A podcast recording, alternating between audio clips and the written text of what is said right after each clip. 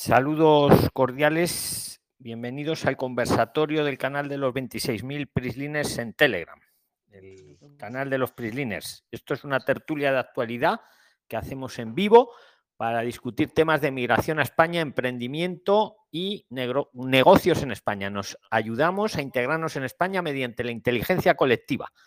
Lo hacemos sin ánimo de lucro, de forma altruista. Aquí cada uno da su opinión para que el oyente piense, reflexione y tome sus propias decisiones. Liberamos el conocimiento. Esto no es para vender nada. Si te gusta y quieres venir a España o estás aquí, quieres integrarte, hacer las cosas bien, dale, síguenos en, en Spotify o en cualquier otra plataforma de podcast donde nos estés escuchando y te agradezco mucho que nos des cinco estrellas. Eh, promovemos una migración responsable, segura y planificada. Lo hacemos en vivo, en directo y tal cual se hace, se graba y sin ningún tipo de edición ni postproducción lo subimos a las plataformas de podcast.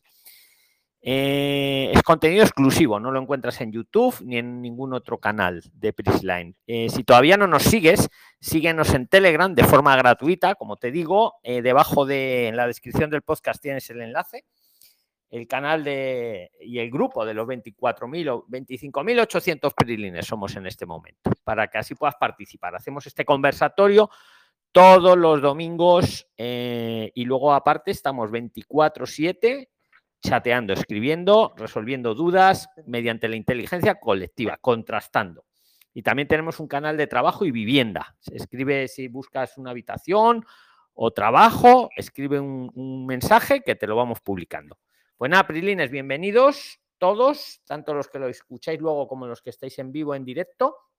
Y entonces el primero que quiera participar, eh, pues que tome la palabra. Yo soy Luis, estoy en Madrid, ¿vale? Os pido que vosotros cuando participéis, pues también os presentéis. Entonces, vamos a dar prioridad primero a las cosas urgentes y luego, pues hablamos de lo que queráis. ¿Alguien tiene algo más urgente? Que tome la palabra. Adelante, bienvenidos. Hola, ¿puedo participar? Buenas tardes. Perfectamente. Dinos cómo te llamas, porfa, y dónde estás. Seguro, mi nombre es Reina Manrique, estoy en Caracas, Venezuela, pero ya esta semana estoy por partir. Este, y bueno, quería preguntar, consultar, y la pregunta la creo que la hice en el chat, pero es mejor esperar en, en estos momentos, así en vivo y directo. Quería saber si uno puede tramitar el NIE por razones socioeconómicas en el sentido de querer abrir una cuenta bancaria y después pedir la cita del asilo. ¿Eso se puede hacer? Gracias. Sí, pues te respondo directamente. Claro que se puede hacer sin ningún tipo de, de dificultad, no tiene ningún tipo de incompatibilidad. Un NIE lo puede pedir una persona por distintos motivos según dice la ley, por cualquier motivo socioeconómico con España, podría ser por abrirse una cuenta corriente, aunque ya sabéis que muchas veces les cuesta dar el NIE, pero vamos, suponiendo que tú lo tengas o lo consigas, no, no tiene ninguna pega para que luego pidas protección internacional si tú piensas que ameritas a ello o, que vengas como turista. Que alguno ha preguntado, oye, si, pido un NIE, ¿puedo luego ir a España como turista? Pues claro, que, incompatibilidad hay ninguna. Yo puedo pedir el NIE porque yo qué sé, porque me quiero comprar en España lo que sea, o me quiero matricular a lo mejor desde Colombia o desde Caracas, me quiero matricular de, una escuela online y, me piden el NIE para hacer la matrícula y luego a lo mejor puedo decidir ir, ir a España a pasear y ya tengo NIE, porque sabéis que el NIE es para toda la vida. ¿Vale? El NIE, una vez que te lo dan, hasta que uno no fallece es un NIE o uno adquiere la nacionalidad española que entonces se lo cambian por un DNI. Pero el NIE en principio es para toda la vida, aunque el motivo haya sido para abrir una cuenta bancaria, por ejemplo. Luego ya lo puedo utilizar para lo que quiera. No sé si te queda claro, si quieres preguntar algo, estimada. Muchísimas gracias, me quedó claro la pregunta, la respuesta y muy agradecida. Y lo otro, ¿Puedo hacer otra pregunta aprovechando la oportunidad? Sí, venga, aprovecha. Ok. Este, estoy viendo los cursos que, que están en su plataforma y hay unos cuantos que me interesan. ¿El hacer esos cursos me limita al asilo o el asilo me limita a hacer esos cursos? Gracias. Y bueno, hasta aquí llego yo. para darle paso a otras personas. Gracias. Vamos a ver, Reina, lo mismo, te digo lo mismo que te he dicho del NIE. Qué miedo, qué miedo le tenéis a... A ver, uno puede hacer un curso en mi academia o en la que sea, que siempre os he dicho, yo tengo una academia desde hace más de 20 años, pero yo no he hecho estas plataformas para vender los cursos. Ahora, si alguno me quiere comprar el curso, yo encantado, ¿eh? Pero ya sabéis, me conocéis bien, que yo no estoy aquí haciendo publicidad. Pero sacáis el tema, yo te lo digo, Reina, perfectísimamente. Tú puedes hacer un curso con la academia que quieras, con la mía o con cualquier otra, y, pedir asilo o protección internacional. O sea, no son incompatibles para nada. O sea, vamos a aclarar que el asilo, la protección internacional no es una figura migratoria. Eso lo tiene que pedir la persona que piense que tiene derecho a ello. Digo que piense, porque luego el Estado español ya es el que decide si se lo da o no se lo da. También es sabido que a los venezolanos, mmm, a ver, el asilo, eh, la protección internacional la suelen denegar a todas las nacionalidades, salvo casos muy contados. Pero es sabido que a los venezolanos, que también se lo deniegan, en la misma denegación le dan una residencia en España por razones humanitarias, que es todavía mejor porque ya es una residencia. ¿Vale? Bueno, pues pedir el asilo a la protección internacional no es incompatible con estar haciendo un curso con, con la academia que sea, con el instituto que sea o la universidad que sea. Ni antes, ni durante, ni después. Son cosas distintas. El asilo es porque en mi país no se puede vivir por razones humanitarias o por razones políticas y lo otro es que estoy estudiando. ¿Vale? O sea, eso además te lo digo totalmente convencido y seguro, ¿eh, Reina? Tanto lo esto como lo del NIE, que ya sabéis que yo, yo no soy gurú, si algo no lo sé, lo digo, no, no se me cae ningún anillo, y si lo sé, también lo digo. Y esto te lo digo con totalmente convencimiento, ¿vale? Pues nada, un fuerte abrazo para Venezuela y Caracas en concreto, ¿vale? ¿Quién más quiere, quién más quiere tomar la palabra? Buenas, Buenas noches, les habla La- Cielo. Adelante, cielo. Hola. Preséntate, Hola, por favor. buenas, habla Chelo de Colombia. Ahora mismo, pues yo estoy eh, con una duda. Resulta de que yo fui a España con una visa de estudio desde Colombia. Ya debo hacer la prórroga para segundo año. Pero en este año que he estado aquí, que todavía no lo he cumplido, lo cumplo el año en febrero, he tenido muchas dificultades para trabajar, porque el TIE dice sin permiso de trabajo.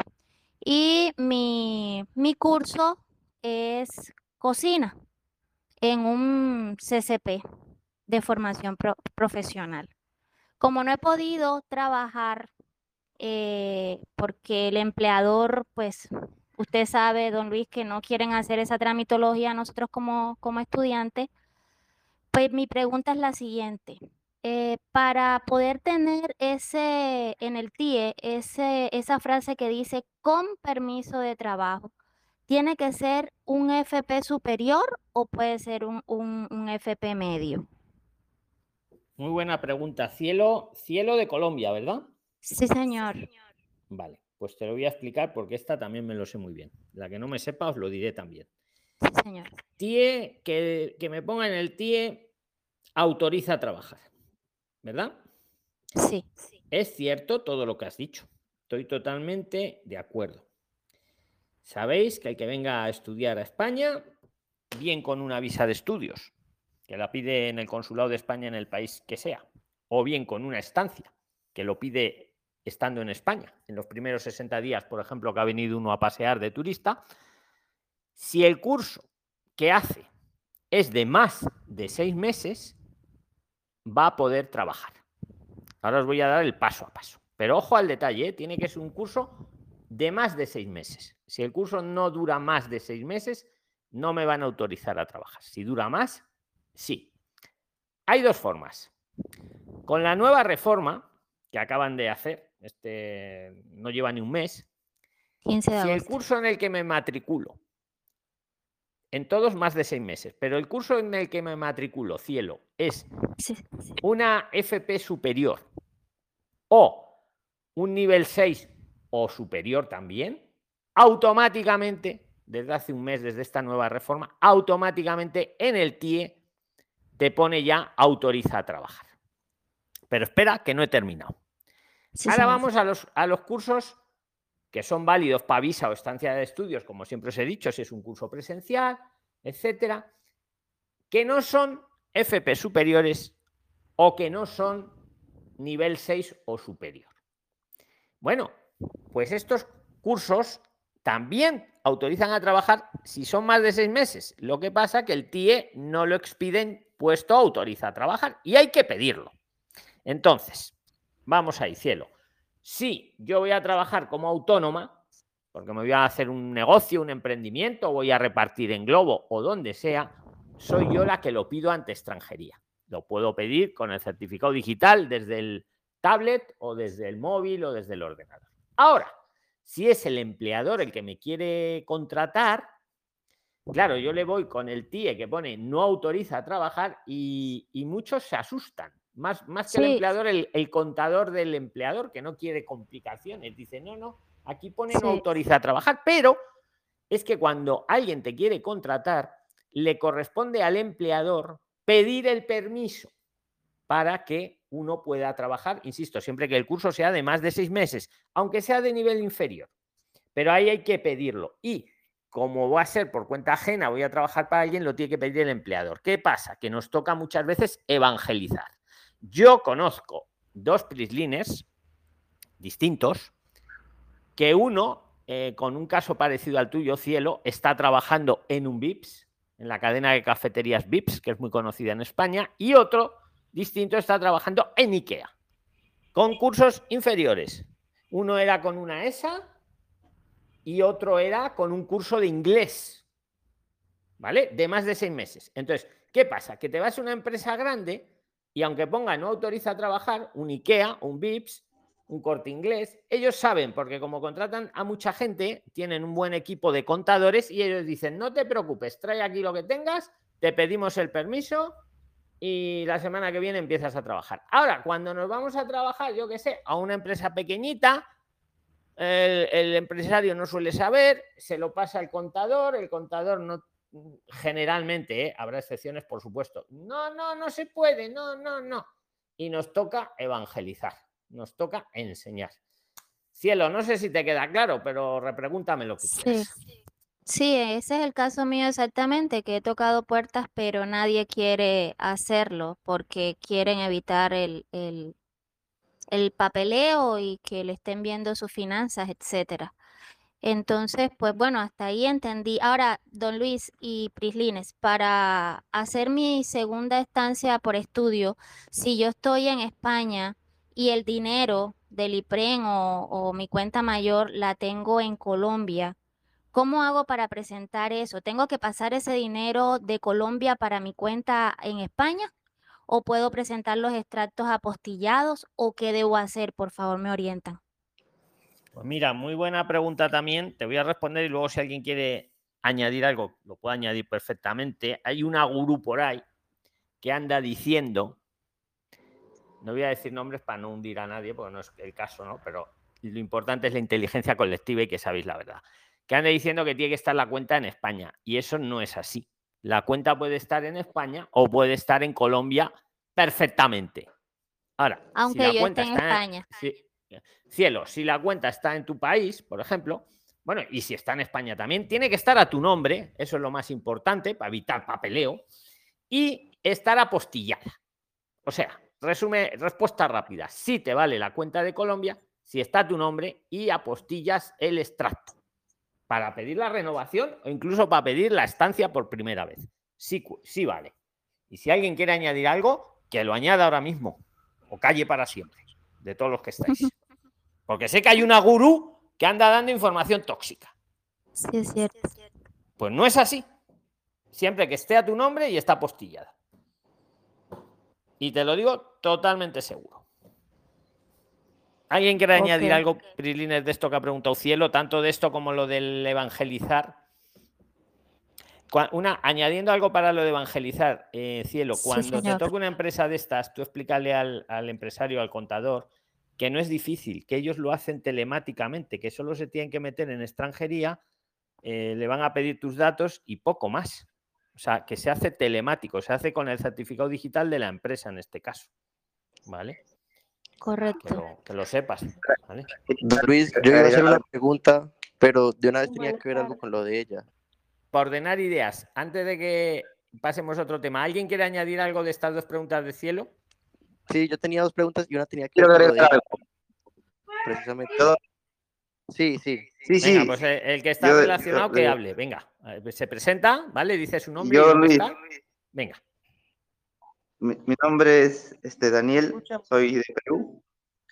Y bueno, este, con relación a lo que dijo con la formación profesional superior, que te da ya automáticamente la posibilidad de trabajar, viene, viene ahí justamente un poco mi duda, ¿no? Este, esta autorización de trabajo es una autorización de residencia y trabajo.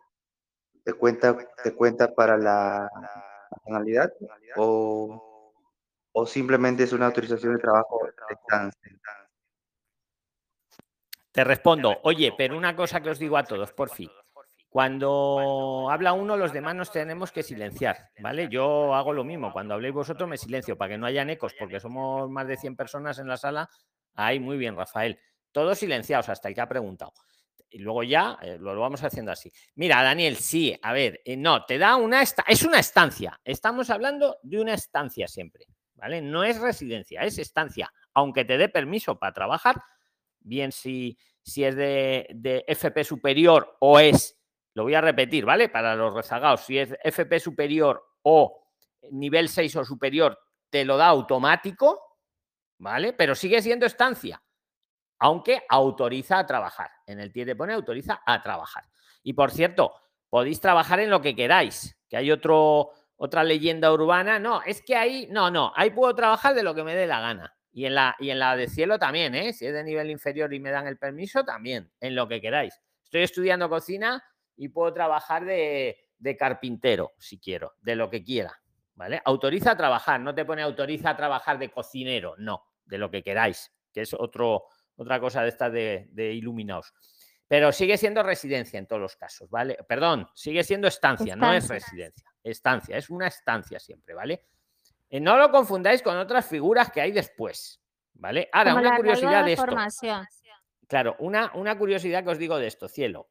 Cuando, si hacéis un nivel 6 o superior, ahí sí cuando lo termináis, sí podéis pedir una residencia bien para buscar prácticas o para emprender o para buscar trabajo. Y ahí sí empieza a ser residencia. Pero ojo, ahí siempre tiene que ser cuando habéis acabado, ¿vale? No durante, sino ya cuando lo he culminado, ahí sí sería una residencia. Pero ojo, ahí este solo vale para niveles 6 o superior. Ahí no entraría la FP superior, sino nivel 6 y para arriba nivel 7 y nivel 8, según el marco europeo de cualificaciones. Pero no confundáis eso con lo que me estáis preguntando, que es cuando yo estoy con la estancia, estoy con estancia, estoy con estancia, no estoy con residencia. En todos los casos. Pero cuando ya piden arraigo, formación, con un curso así sea online, deben estar eh, irregulares, ¿cierto? Exacto. Y esa es otra figura distinta. Es que estamos hablando de tres figuras distintas, fijaros. Sí, señor. Exacto. el arraigo por formación.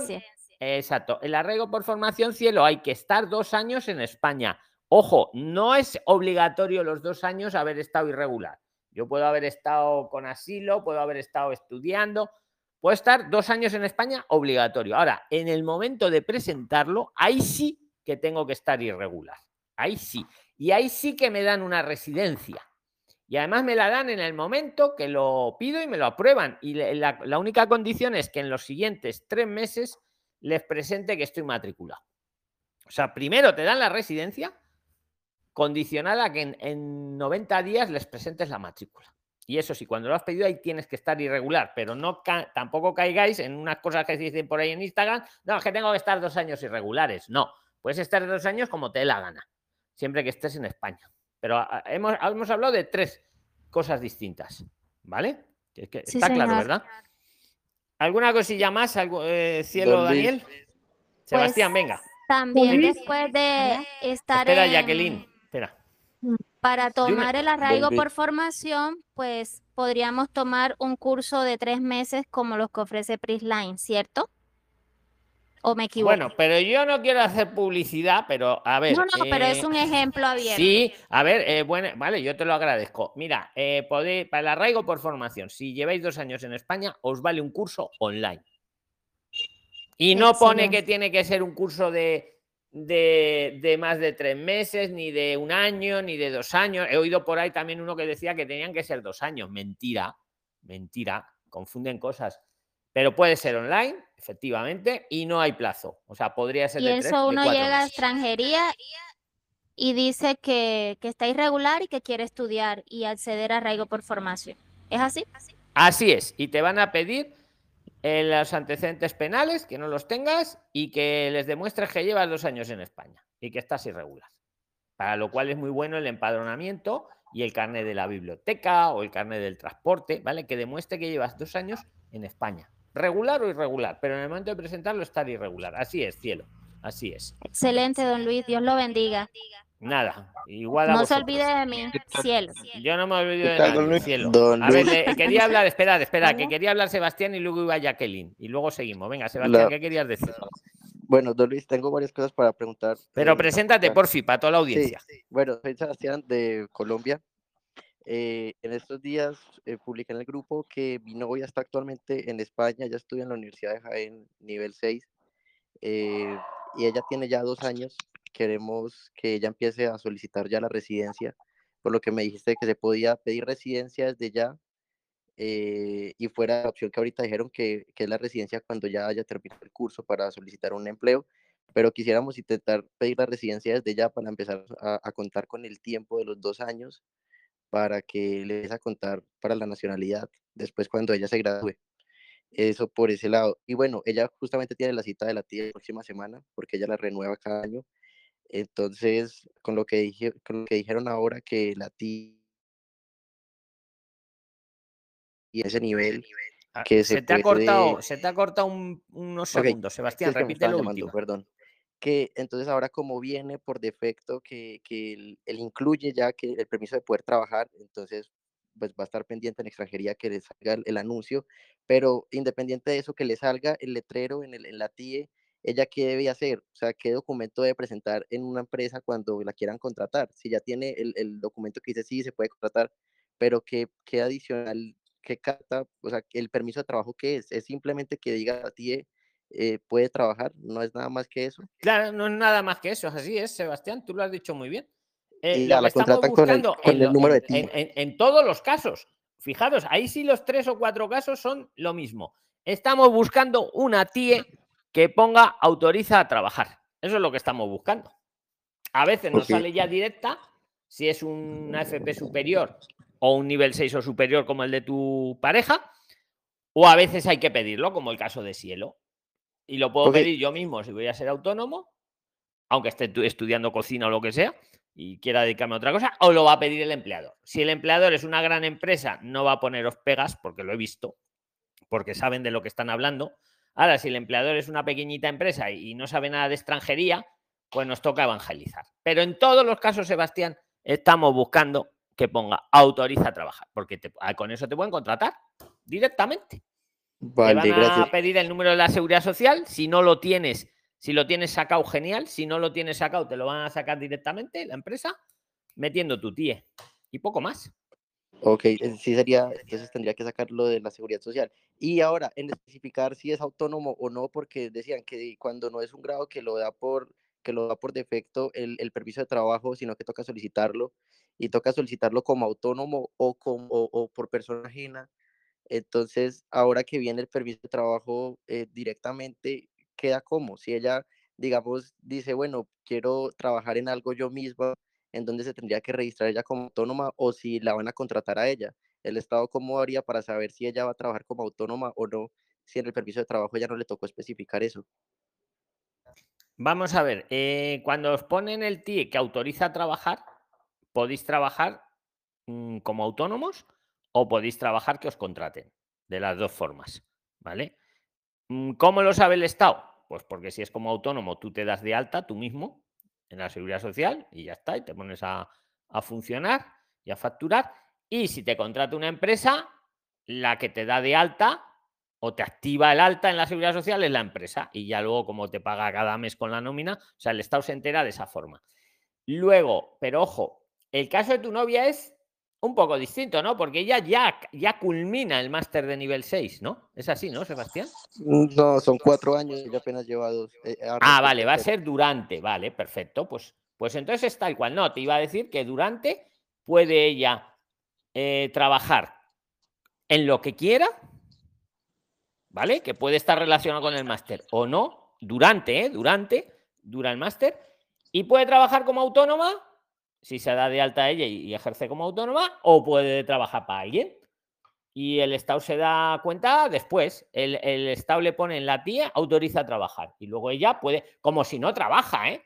eh, en la tía te pone autoriza a trabajar, pero tú puedes no trabajar y dedicarte a ver series, como no, yo no haría, pero bueno, o, trabajar como autónomo, o trabajar para una empresa, o trabajar como autónomo, yo qué sé, los fines de semana, eh, trabajando en lo que sea, en Globo o de lo que sea como autónomo y, entre semana que me contraten. Se puede combinar también. Claro que sí. Y el tema de la residencia, que te comenté que para empezar a solicitar la residencia en este momento, aunque falten dos años, pero ella ya... No, ahí no, Sebastián. Mientras está haciendo el máster, está en estancia. Es lo que decíamos antes con cielo. Está en estancia. Otra cosa es cuando ya lo culmine, cuando acabe el máster, ahí sí podrá pedir un año de residencia, que luego se puede prorrogar, y esa residencia puede ser para tres cosas. Para buscar trabajo en lo que era el máster, para hacer prácticas en lo que era el máster, o para emprender ella misma como autónoma en lo que era el máster. Fíjate que ahí ya te digo en lo que era el máster. Ahí hablamos de residencia hemos acabado el máster, pedimos un año, pero ya va, va, a ser una residencia, pero ya va a tener que ser de lo que estudió. En cambio, mientras lo está haciendo, es una estancia, pero pues trabajar en lo que quiera. Y todo esto os lo digo seguro, ¿eh? Y el que quiera, que, levante ahora mismo, que meta cuchara, vamos, como diríais vosotros. Que cuando no lo sé, lo digo. Algo más, Sebastián, y espera, que luego vaya Jacqueline y, no sé, y Laura se activa el micro, pero luego va, Laura, o sea, tenemos que tener el micro cerrado. Algo más, Sebastián. Ya, ya, se me aclaró la duda, muchas gracias. Jacqueline, ¿qué quería decir? Muchas gracias a todos, ¿vale? A los que vais participando y los que estáis también, ¿vale? Oye, y si hay alguien algo urgente, ahora pregunto si hay otra cosa urgente por ahí. Venga, espera, Elicier, que va Jacqueline ahora, que pidió antes la voz, eh, o sea, las manos. Venga, Jacqueline. Buenas tardes, buenas noches, ya. Eh, don Luis, pero preséntate, preséntate, que aquí estamos ah, de todo el planeta. Jacqueline, soy Jacqueline, soy colombiana, Bogotá. Eh, ahora estoy en Colombia, me tocó venirme urgente porque mi madre estaba enferma, estaba con asilo. Estoy con el contencioso, no sé qué pase. Bueno, me, me, me, resolvió la pregunta de mi hijo del arraigo por formación, que yo, él, yo creía que como él ya ha estudiado cuatro años y ya ha hecho prácticas, pensé que ya podía ir a pedir el arraigo, según creía yo, pero ahora me, según con lo que he oído, no, no, no, tiene que empezar otro curso. Claro, tiene que, tiene que, mm. que, aunque, aunque lleve cuatro años, lo mínimo es llevar dos años, se pueden llevar cuatro. Tiene que ponerse irregular y hacer un curso. Sí, y hacer un Pero curso. no vale tener ya hecho el curso, hay que hacerlo. no importa que sea pequeñito. Exacto, aunque sea pequeñito, efectivamente. Vale, vale, vale. Bueno, eso ya lo resolví. Gracias. Pero lo que yo quería hacerle otra preguntita es de mi hija. Imagínate que mi hija pues eh, también lleva ya tres años, ya no ha podido conseguir un contrato. Hay un señor español amigo que, o sea, hay un bar que él se lo quieren alquilar. Entonces el señor le dice que lo hagan entre ambos. No sé ahí ella cómo podría tener el arraigo social eh, con él, o sea, haciendo eso así. Podría, no sé cómo lo haría, porque ¿cómo, cómo sería? Ella, lleva ya tres años. Ella lleva ya, ya tres, años, ¿no? Ya está tres años. Sí, tres y más, sí. sí. Y está irregular. Está también con el contencioso de asilo. Vale. Lo que pasa que ahí se. Bueno, a ver, para los arraigos hay que estar irregular. ¿Vale? Bueno, pero eso se puede. Sí, eso no, es pero no te preocupes. Al contencioso siempre podríamos renunciar si nos interesa. Renunciar, sí, sí, sí, lo sé. Lo escuchaba ahí. No digo que renuncies o no, pero siempre se podría. Eh, Pero es que lo, No, pues los para- piden, claro, y, y además ahí hay algo de lo cual no estoy muy seguro, ¿vale? Que verdad es que os digo la cosa, que hubo un... Antiguamente te pedían renunciar directamente.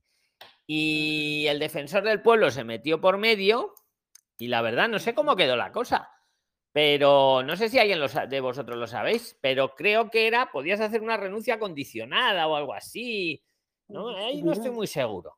Pues claro, las dos cosas a la vez no las puedes tener, pero también es Sí, no se puede, yo- sí. Yo, yo voy a pedir un arraigo social, por ejemplo, porque voy a ser autónoma, se puede hacer, ¿eh? Y tengo un contencioso, a ver si renuncio al contencioso, luego no me dan el arraigo y me quedo sin nada. Entonces ahí metió Sí, cuchara el defensor del pueblo y no sé bien cómo quedó la cosa, pero ¿alguien lo sabe eso? ¿Para ayudar a Jacqueline? Mm, ¡Qué silencio más sepulcral! Bueno, pues lo investigamos, pues lo investigamos. Que Pues por sí. cierto, el martes viene un abogado, pero le voy a tener que regañar un poco. Ya el martes estar pendientes al vivo. Pero Que bueno, Jacqueline, podría que se, se pod- podría podría hacer. me Dime, dime, perdón.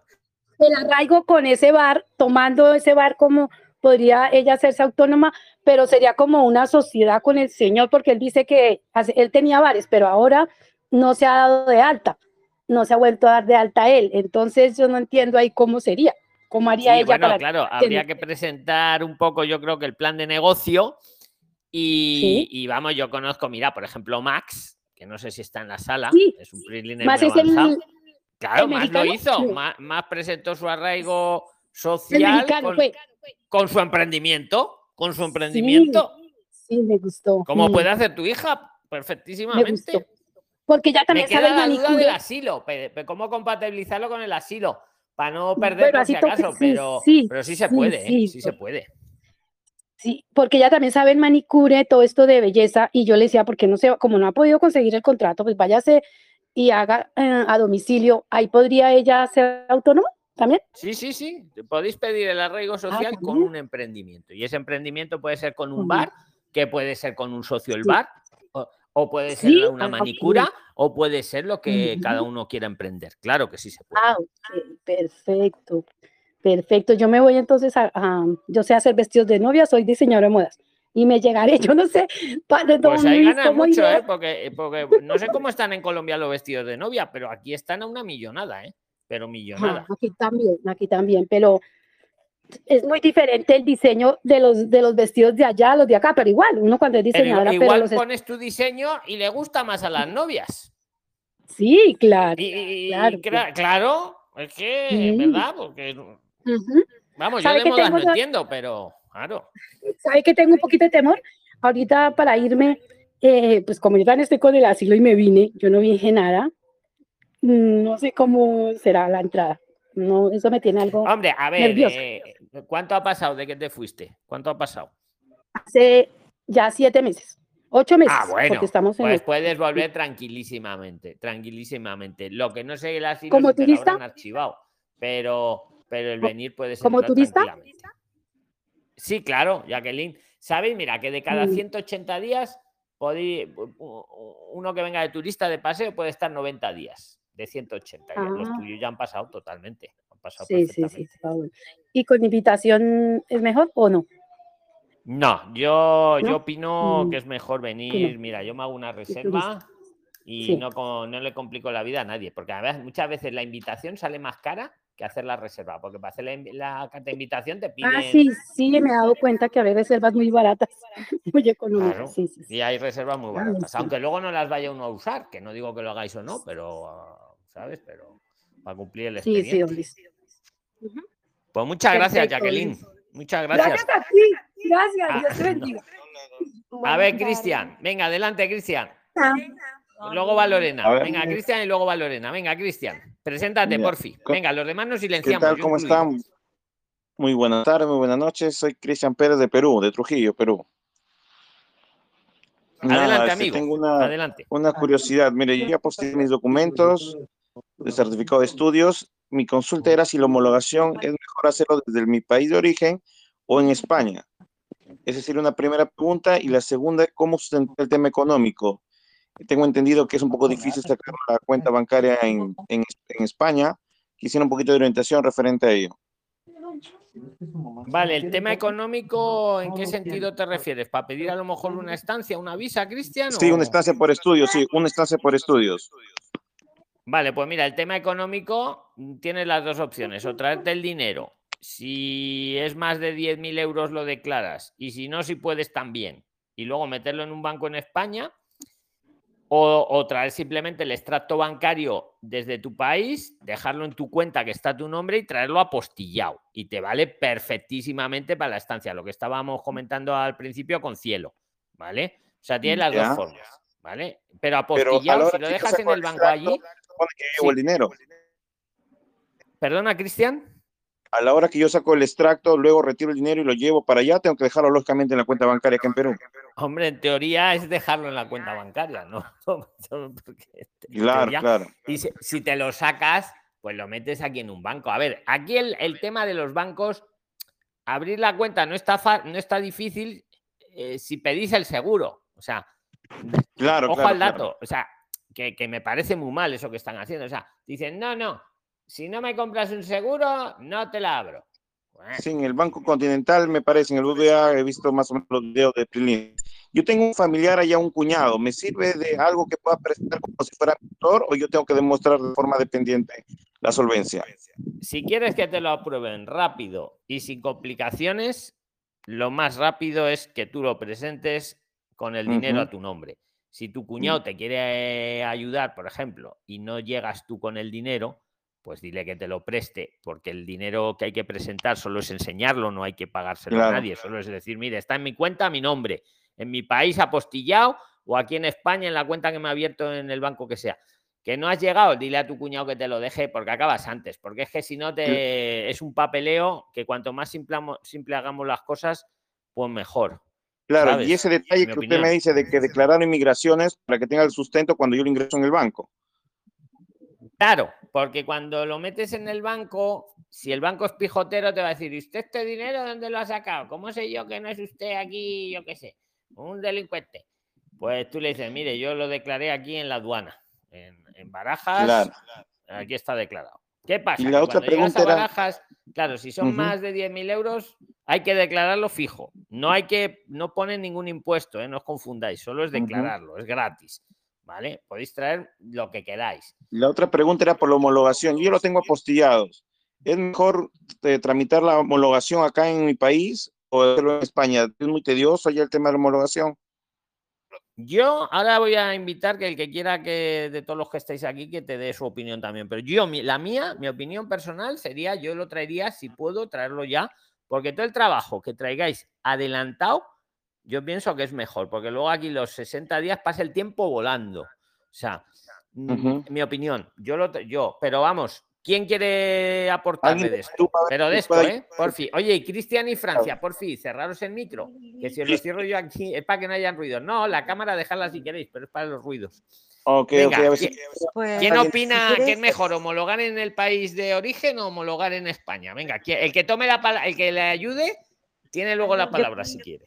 Yo creo que aquí en España, porque primero buenas noches con todos, pues porque aquí... Preséntate, Laura, por fin, preséntate. Bueno, yo soy Laura, estoy aquí en Valladolid, España, y yo también oh, pues eh, pedí la equivalencia de mi título porque yo estudié ciencias sociales, sociología. Entonces, como es una carrera que no me, no me tengo que colegiar y no es tan complicada como estudiar medicina, abogacía o ingenierías, eh, la equivalencia es como lo más rápido para pedirlo puede tardar un año y medio y lo puede hacer en la subdelegación de educación de la comunidad en, la comunidad en donde estés, no necesariamente en, Madrid, porque en Madrid tarda mucho más y es por lo que te puedo decir. De ir para Galicia. Este, entonces tengo esa duda porque no he encontrado todavía la, forma de comunicarme con la embajada, a pesar que he llamado a la embajada de, de España acá en Perú y te cuelgan, no te contestan, pues, ¿no? Y pues tengo entendido que también se puede hacer forma telemática. A ver, que te va a decir Doris. Doris, adelante. ¿Quieres decir algo? Perdona, Laura. Eh, bueno, habla Laura y luego Doris. Venga. Pues sí, es telemático, es con el certificado digital que puedes acceder al Ministerio de Educación y que de universidades, que es donde ahora lo homologas, antes era en el Ministerio de Educación. Y de, de hecho el proceso lo puedes hacer en cuatro días porque es tener los documentos y pagar la tasa. La tasa está como en 167 euros y te dan un justificante de seguimiento de trámite y eso es todo. Y pues yo creo que aquí mejor porque solamente lo tramitas en internet y ya está. Doris, ¿qué querías decirle? Cristian, lo que quieres homologar son tus estudios secundarios. Esos estudios secundarios, la tasa está 49.70. Cuando es un título universitario, ahí sí está la tasa que menciona la compañera equivalencia, correcto. Pero lo que tú quieres homologar es un, el, los estudios secundarios al bachillerato español para que continúes estudios superiores. Yo te, bueno, eh, yo te recomiendo que lo hagas acá es más, si bien es cierto, las citas están un tanto lejas, sácalas de Perú las citas y cuando ya estés por venir, llegas acá, como ya tienes apostillado, se llena el es, la tasa, eh, un formulario y el volante, la solicitud de homologación, que es un formulario que lo bajas de internet, el volante y lo que estás trayendo apostillado y lo presentas en García Paredes 65. Asunto solucionado. Con el volante puedes buscar, matricularte, eh, si tienes ya dónde estudiar, estudiar. El volante es condicional hasta que te homologan en tres o cuatro meses aquí en Madrid, sale. Ahora, respecto del dinero, eh, tú tienes la decisión, como lo te indicó Luis, puede ser de allá, pero apostillado tu extracto bancario de Perú, o en todo caso aquí. Es, pero cuando tú abras la cuenta acá, eh, al menos lo que conozco de cerca, muy cerca, en el Santander abren con pasaporte y no te piden seguro. Y si eres menor de 34 años es cero comisión de mantenimiento. Y con el pasaporte tranquilamente. No hay que tener peligro de, de, bloqueo porque a los peruanos, gracias a Dios, no nos bloquean. En cambio, a los colombianos, casi a todos, no sé, debe ser un tema de nacionalidad, del país ya, no, no, no de, del banco, quizá, no lo sé. En ese campo no, no, no puedo hablar mucho porque no, no tengo seguridad. He visto que casi muchos colombianos le piden más documentos que a un peruano. Al peruano ni siquiera te va a decir de dónde lo traes el dinero. He visto varios casos de eso. No, abre tu cuenta con sin, sin temor en, en el Santander, que es lo que he visto, pero de repente otros bancos también. Ahora, cuando tú estudias en la universidad, de repente un máster, en cada universidad hay un banco y ahí te abren rapidísimo, ni siquiera te piden seguro. Y es una cuenta como estudiante, un tema así. Lo que sí vas a tener cuidado es, solo te permiten ingresar 6 mil euros y de repente por transferencia alguien te puede hacer el resto que necesitas para completar el IPREN. Entonces, hasta, ¿por qué? Porque hasta como dos o tres meses no puedes ingresar más cuando tú ingresas directo eh, 6 mil euros. También tienes otra opción, traerlo de, de banco a banco del Perú, del Banco Interbank que tiene cuenta en euros. Déjalo ahí tus cero euros a tu mamá o algo, a alguien de tu confianza. Cuando estás acá, abres tu cuenta y en 48 horas llega todo ese dinero a, tu cuenta del Banco Español. Es como, como mejor te parezca. Eso sería todo. Ah, te agradezco mucho, muchas gracias. Te pasas a ver si te escribo al privado, si me puedes ayudar con el tema de la homologación, sobre el tema de hacerlo telemáticamente, si no fuera mucha molestia. Al privado no, al, al grupal de los 25 mil. Ahí para que todo igual que te ayuda a ti, ayuda a miles. no hay que ser egoístas. Sí, en el privado. colectiva. Esto por favor, al privado Muy no bien, Doris. A veces no Privado, contesto, tiene si que, no me queda claro, tiempo. me encanta, Doris. Eh, igual Por que te lo explica a ti, no. lo va a, explicar, lo, lo va a leer luego muchísima gente que tiene el mismo tema de la homologación. Por Cuesta favor, que entendáis eso, es muy importante. grupo contesto, no se preocupen. Gracias. Muchísimas gracias por los aportes, Doris. ¿Estás ya en la universidad? Al final, ¿has- ¿pudiste entrar? Doris, Al acceso, ya estoy, sí, estoy estudiando acceso para la universidad. perfecto, sí, sí, te lo he preguntado mal. Pues eh, enhorabuena, ¿eh, Doris? Ya estamos en contacto. Gracias. Agradecido cuídense. con todo, con el grupo, lo estoy escribiendo. Don Luis, don Luis, Ok, quería ok. comentar algo. Yo, bueno, ¿me escucha? Don Luis. Hola, Hola. Hola, Hola. hola. Hacer. Buenas tardes. Hola. Buenas. Hola. Buenas tardes. Hola. Hola, buenas. Nombre, primero gana. A ver, venga, pues eso, nos silenciamos todos. Vamos a hacer lo del nombre, sí, porque si no. Eh, Laura, que te Lorena. estoy viendo. Laura Gracias. Castillón y Lore.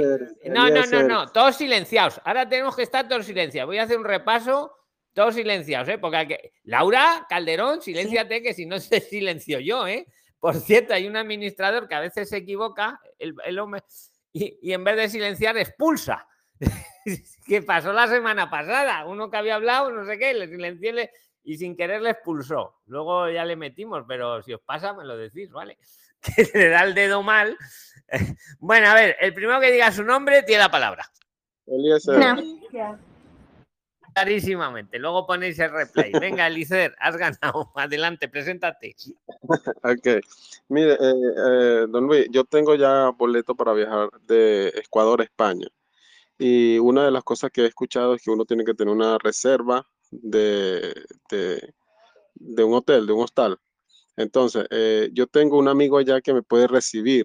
Ahora es a juro que uno tenga una reserva, lo pide migración, porque nosotros vamos como turistas, somos venezolanos que vamos saliendo de Ecuador a España.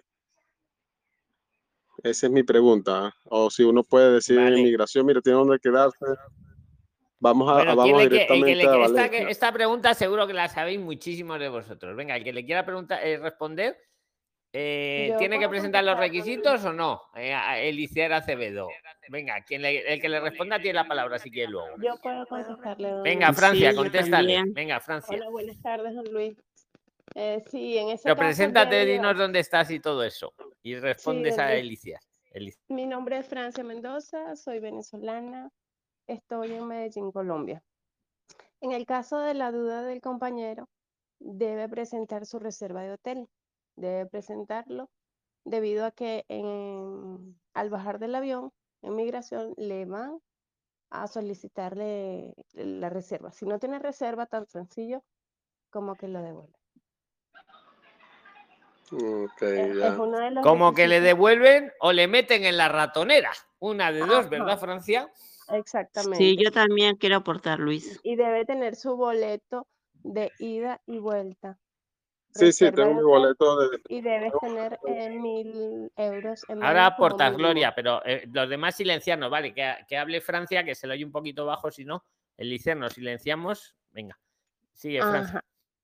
Ok, entonces son tres requisitos en prioridad. Eh, la reserva de hotel por la misma cantidad de números de boletos. Es decir, que si vas por 10 días a de regreso, porque vas a comprar boleto de regreso. Entonces, si vas por 10 días de regreso, el hotel debe ser por 10 días, no puede ser por 3, ni por menos que de 10, ni por más. Y debes llevar como mínimo 10 eh, mil euros. Mil euros, eh, aunque, sí, aunque sea, mil aunque euros. incluso aunque sea ocho días, hay que traer mil euros. Mínimo mil euros. Y si es más de 10 días, debes llevar 100 euros por día. ¿De Y acuerdo? no hagáis la burrada que alguno ha hecho, eh, el, el IECER, que viene a lo mejor por 90 días. Entonces, ¿cuánto sería. Francia? Si son 90 días por 100, pues fijaros lo que hay que 90 por traer. 100 son Es que hay alguna agencia que le ha vendido 90 días. No. Eh, el boleto de regreso en ¿Verdad? 90 días. No, eso es terrible. Porque serían 9 mil euros. Si los tienes, perfecto. Pero si no los tienes, Lo No, suyo yo es venir compré- 10 días y luego quedarte hasta, podéis quedaros hasta 90, pero nunca porque venir son con, con- 100 fíjate, euros una reserva para día 90 que debes días. presentar. No, yo, com- yo compré boleto para el 2 de noviembre y regresa el 16 de noviembre. Es decir, aproximadamente 14 días. 14 14 días debes llevar eh, 1.400 euros. Sí, este, pero Y, se hombre, y pierde. una- un inciso que os hago a los dos, Francia y. Eliezer. Ha- Hay un debate, escucha, que lo ha puesto Francia en la mesa y luego vas Gloria Rodas. Hay un debate porque ella ha dicho que tiene que estar la reserva, pues en este caso los 14 días. Pero algunos de vosotros hacéis la reserva para tres días, o sea, pagada tres días. ¿Eso qué opináis? Bueno, que- en ese, en ese caso, si son 14 días, debe presentar, si, debe presentar un itinerario.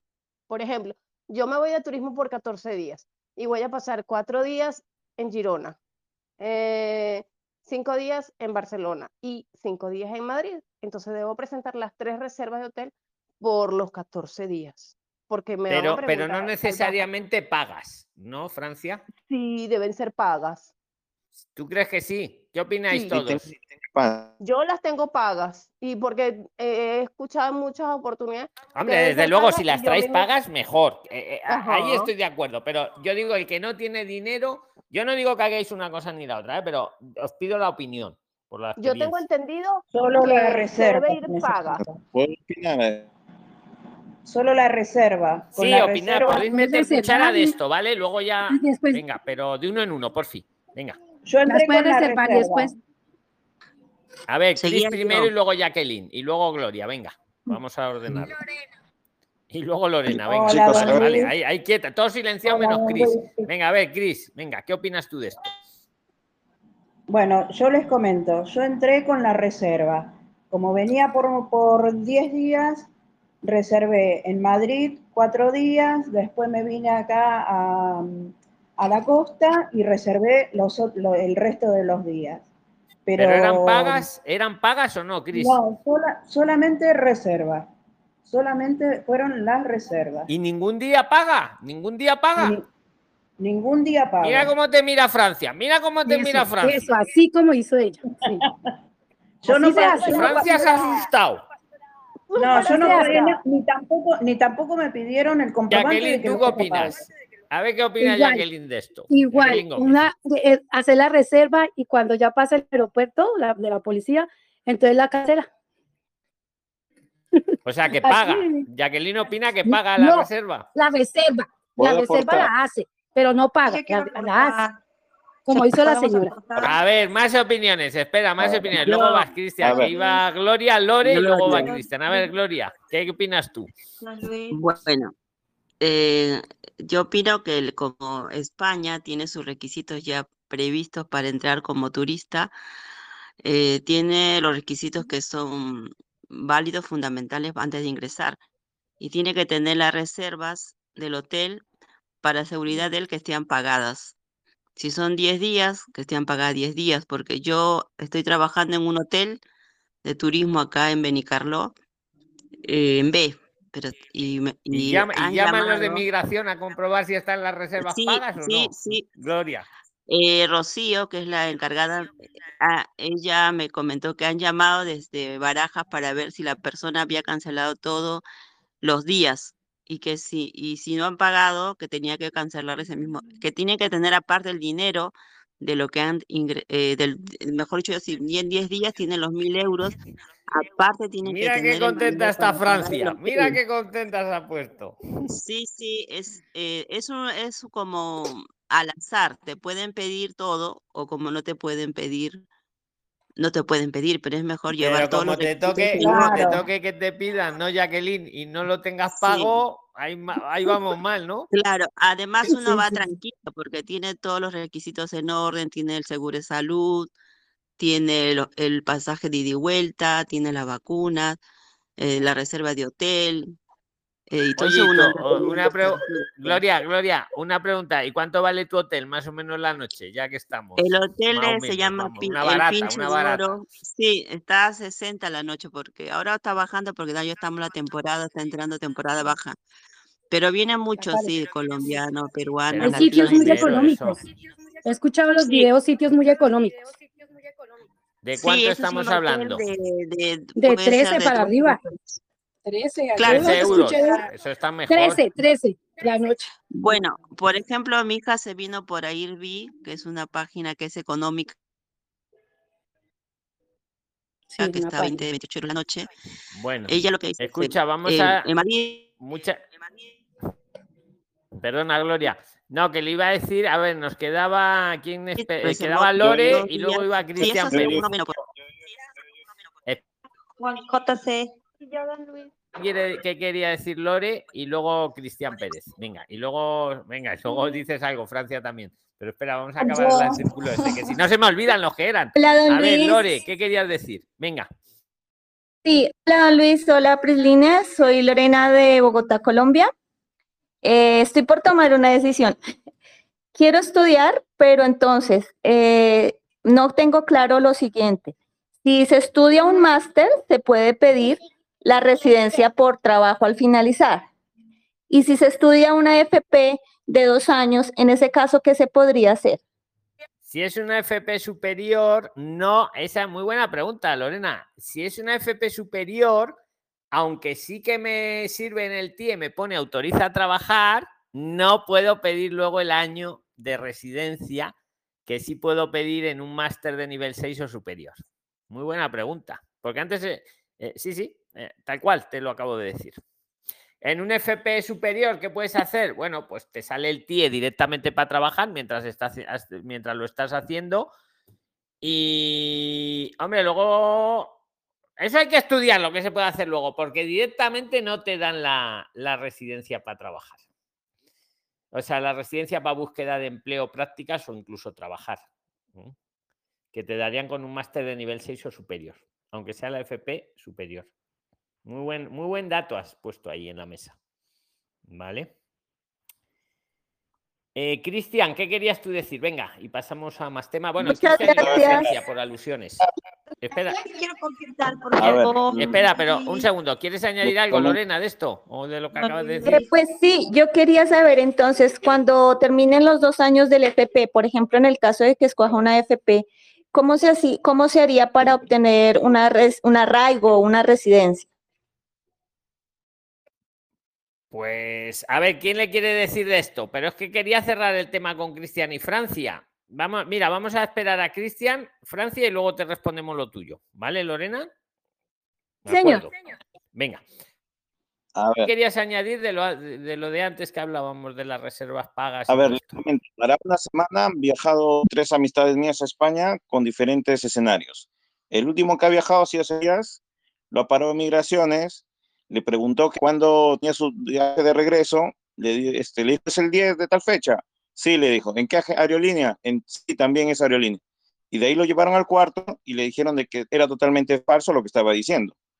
Entonces este, este chico preguntó, le dijo que le habían mandado el pasaje por WhatsApp y como se le acabaron los datos, no pudo ver esos datos.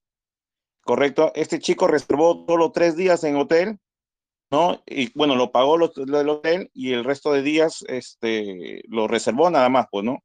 Pero es un tema de, de factor suerte, entre comillas. Entonces, la idea o la recomendación sería de que por lo menos pagues tres, cuatro días en el hotel.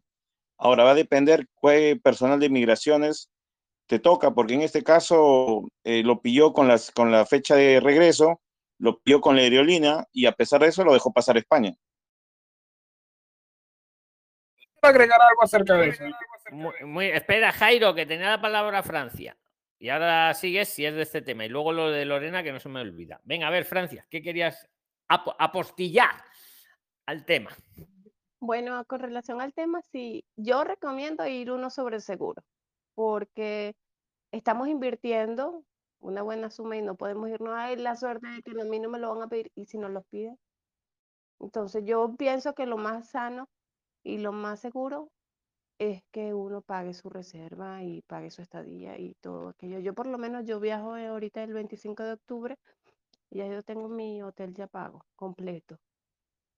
Este, por los ocho días que es mi retorno de viaje. Yo a mí me gusta ir en, en todo sobre segura.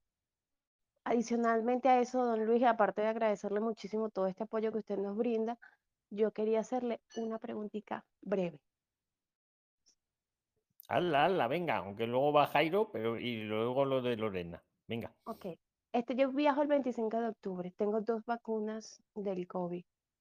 Eh, Espera, un segundo, que yo de vacunas no sé. Por favor, prestar mucha atención para responderla. No, te responden los prilines que sí saben mucho de ellos. Sigue. Pero es para que presten atención máxima. De acuerdo. Yo tengo dos vacunas del COVID, AstraZeneca y ya voy en el mes 10, o sea que ya se me pasaron los 270 días. Me vacuné en diciembre, ya viajo en el mes 10. Eh, ¿Puedo viajar con esas dos vacunas o debo aplicarme la tercera? O simplemente con el examen de la... ¿Cómo se llama el examen? La Eh, PCR, la la tercera. en la PCR. Ajá. O simplemente con el examen de A la ver, ¿quién sabe de vacunas en la sala? Pero alguien que sepa mucho. ¿Quién sabe? Para responder a Francia. Y luego que este, no se me eh, olvide, va, creo que era. Jairo y luego Lorena. Venga. Eh, mire, fíjese que cuando yo compré mis pasajes, las mismas aerolíneas te dan la, te dicen las exigencias de España, eh, que ella pide, si te pasaste los, no- los nueve meses de haberte vacunado, ella te exige, si pasaste, ella te exige una tercera dosis o si no, una prueba PCR, creo que se llama así, eh, o ahí te pone varios requisitos si no te va, si no te pones la tercera dosis si no, no es obligatorio, pero tiene que presentar algo que indique que no vas con el virus o, o estás inmune o, o cualquier cosa que le garantice a ellos que no vas a, a- a- a- a estar repartiendo el virus por allá. ¿Me entiendes? Pero una- un inciso que os hago, aunque yo no sé de vacunas, ayer alguien en el grupo de los 26.000 prilines este que estamos haciendo, el conversatorio para el que lo esté escuchando en Spotify o cualquier otra plataforma, está invitado. Debajo tenéis el enlace. Alguien decía que habían quitado todo la- el tema sanitario en el aeropuerto, que lo, lo estaba leyendo Sí. no sé dónde. Lo, Luis, lo yo quiero decían ayer en ese escuché. grupo. ¿Alguien Luis, lo sabe? Lo escuché. ¿Eso es Don cierto? Luis, yo quiero Luis. Escuché, algo. El que Señor sepa. Luis, eh, yo, Luis, yo puedo Luis, opinar. Yo tengo la ¿Sabe? Adelante. Señor Luis, yo fui la que le contesté a la persona que preguntó. Tengo el- el- el- la noticia en un periódico de España, donde dice si que la tienes. Y los demás nos silenciamos para escucharte bien, que esto es muy importante. Venga. Eh, tengo la noticia en Telegram, se la puedo enviar, donde dice de un periódico que van a quitar todas las restricciones en España en todos los aeropuertos y que eso va a salir en el próximo BOE.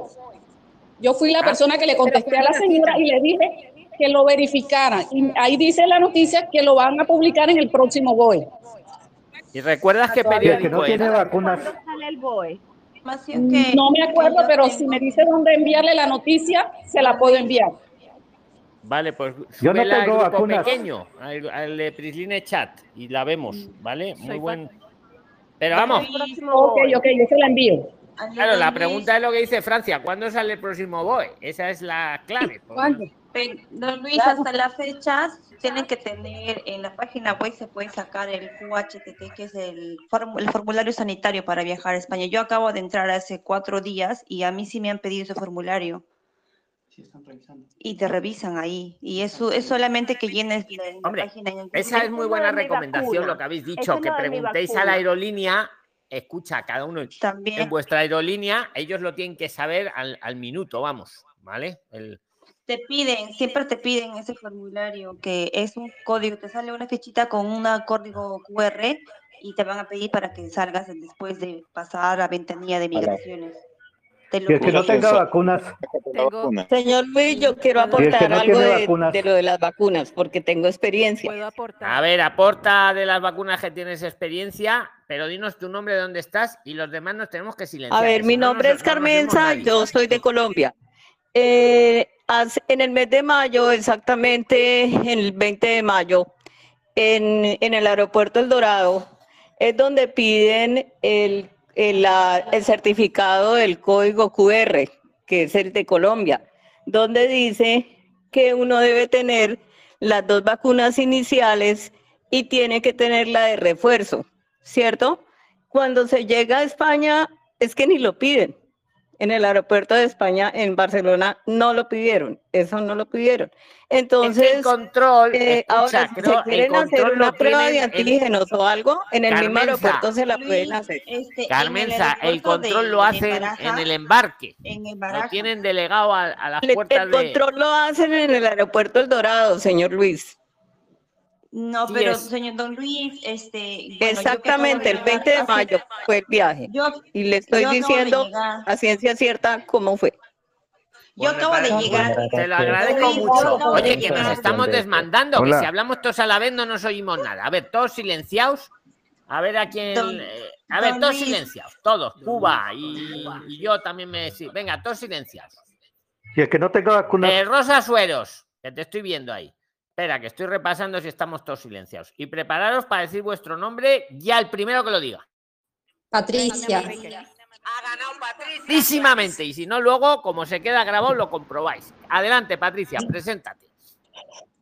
Mi nombre es Patricia, hemos llegado hace 20 días con mi hija de Argentina, ella tiene 15 años, eh, yo venía a ser pareja aquí, eh, terminé viviendo estos, estas dos semanas en la casa de la madre de mi pareja, Eh, había violencia doméstica, tema siguiente que terminé empadronada junto con mi hija y con todos los trámites de homologación de estudios en educación del ayuntamiento, esperando un colegio y tuve que, me sacaron de la casa, nos dejaron en la calle, nos dieron horas para salir, eh, o sea, fue terrible. Terminé, eso fue en Denia, en Alicante, y con mi hija tuvimos que buscar un lugar para, para dormir y nos vinimos a Almería, que conseguí una habitación dentro de todo eh, no muy cara como estaba en Denia y aparte me alejé de esa gente. Eh, yo ahora eh, aquí donde estoy no puedo pedir papeles para empadronarme, pero estoy empadronada en otro lado, o sea, mi hija no sé, me van a, me van a decir a qué escuela va a ingresar, pero en la otra población. Yo acá en Almería no, no, no, no, no estoy en ningún ayuntamiento, no me podido empadronar porque no tengo quien me haga, me ayude con ese papel.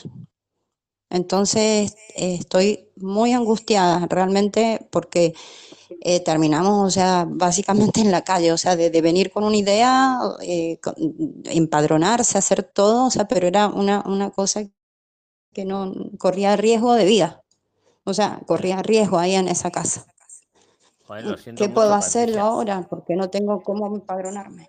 No sé qué Bueno, hacer. vamos, vamos a ir por partes. Eso lo siento Luis. mucho. Y, pero eso que eran unos familiares, unos Luis. amigos o, o uno que te había alquilado ¿Puedo la. aportar? No, no, no, no, no, no. Este, este hombre, este hombre con el que, o sea, yo mantenía ya una relación hacía tiempo, pero él me dijo que íbamos a vivir en la casa de la madre por una semana, pero resulta que cuando yo llego, eh, la situación era diferente, la madre quería ya como una asistente geriátrica, eh, una cocinera.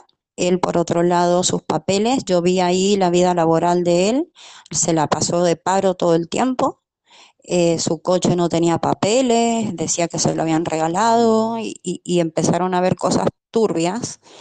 Y cuando yo les dije, o sea, que me estaba dando cuenta de que no estaba cerrando nada lo que él dijo, al día siguiente de empadronarnos, que íbamos a sacar turno para el casamiento, empezar el expediente para, para el casamiento, eh, empezaron a hacer ya problemas y empezaron a ponerse violentos y el hermano vino y nos dijo que la madre no podía vivir con tanta gente y nos sacó a la calle con mi hija, con valija y todo, nos cerraron la puerta y nos dejaron afuera en la vereda. Y él, el que es mi pareja y todo, no atendió nunca el teléfono. O Y sea, esto, e- vale. Y esto era en una población y te has Denia, a otra, a otra. Alicante. A ver, Claro. vamos a, vamos a intentar ayudar a Patricia con orden. Ahora, el que quiera hablar, si quieres Francia, habla, pero para ayudarla, ¿vale? Venga, adelante. ¿Quién le quiere decir a Patricia algo? Yo, la Luis, palabra. también después. Venga, Gloria, pues habla tú, porque Patricia no Bueno, ha sí, levantado la Luis. mano, pero no. Escuchando el caso de, de Denia, ella podría haber acercado a, a la policía y a- eh, tendría que haber hecho una denuncia y ahí, hubiera tenido una acogida, porque la violencia eh, para, doméstica, acá en la comisaría, tranquilamente ellos lo hubieran amparado para, porque estaba sufriendo esa agresión, Yo este, se hubiera sí acercado lo porque sé, pero ahí, sí, yo sí, hago la vos, denuncia, yo hago esta denuncia sí. y a dónde quedo. Le hubieran No, dado pero residencia. vos has ingresado hace poco, por lo que tengo entendido. Estás como turista. Sí, yo estoy como turista hasta mediados de Bueno, noviembre. pero vos podrías haberte acercado y ellos te, te amparan ahí, la policía, por toda la agresión que estabas sufriendo. Eso es lo que te puedo aconsejar desde mi punto de vista, porque estás con tu niña, estás sufriendo esa agresión, entonces acá hay este, lugares de estuve asesoramiento buscando para mujeres. información, sí, Mm, pero yo estuve buscando información sobre eso y dice que hay que tener algún elemento testigo o algún testigo o alguna, al- algún eh, eh, algo para, para acreditar eso, ¿me comprende? Porque Sí. lo que este sinvergüenza, estos sinvergüenzas hicieron, el hermano es el que agarró y, y, eh, claro, me llama por teléfono. Entonces yo no tengo registro es- escrito de, de que, de lo que él me decía que me fuera. Y cuando yo le escribo al que era mi pareja diciéndole, tu hermano quiere que me vaya, porque vinieron a ver si le explico, o sea, como una jauría, ¿me comprende? Vino el hermano, la esposa, la madre, o sea, vinieron como una jauría. Y él no respondía. Y cuando yo le envío el mensaje, me bloquea, después me desbloquea, me vuelve a bloquear, y así, o sea, nunca respondió nada. Nadie se hizo cargo, porque yo, o sea, son muy astutos, o sea, no sé cómo explicarlo. Yo no, yo no puedo meterme a hacer una denuncia con gente que no sé cómo puede reaccionar, ¿me comprende? Yo lo que vi por seguridad es irme lejos de esa población. Eso es lo que hice. Pero porque estaba sola con mi hija, o sea, em, eh, ellos viven hace años ahí. Ahora hay muchos centros, tenés Cruz Roja, acercar, A ver, Francia, ¿qué quieres decir? Venga, pero asesorar. acércate el, el micro. Acércate el micro para que se te oiga bien. Don Luis, en el caso de la señora, yo pudiera aportar algo en una situación como esa. Primero, para sacarse el empadronamiento, puede sacarse el em- empadronamiento sin domicilio. Número dos, en el caso de que no tienen para dónde ir, pudieran estar en un voluntariado. La hija no sé qué edad tiene, si es menor de edad o es mayor de edad. Tiene 15, 15 años. Habría que evaluar la situación con relación al voluntariado. Trabajan unas horas, creo que son seis horas diarias, y le dan techo y comida, por lo menos para unos días mientras solucionan la, eh, el- la prisa de ahorita. O, o- o Pudieran entrar en un uno, Max También hay refugios. años, ¿eh? Don Max Luis, yo en la comunidad tra- donde vive era- ella. bueno, Hay refugios. También hay Lilines, de uno refugios, uno, de uno en uno. Es buena idea lo que dice Francia. A ver, sería, eh, eh, eh, por ejemplo, el voluntariado está bastante bien. Opción. Hay que ver si hay le permite a la niña de- y que es menor de edad. Ese es un A tema. ver, claro.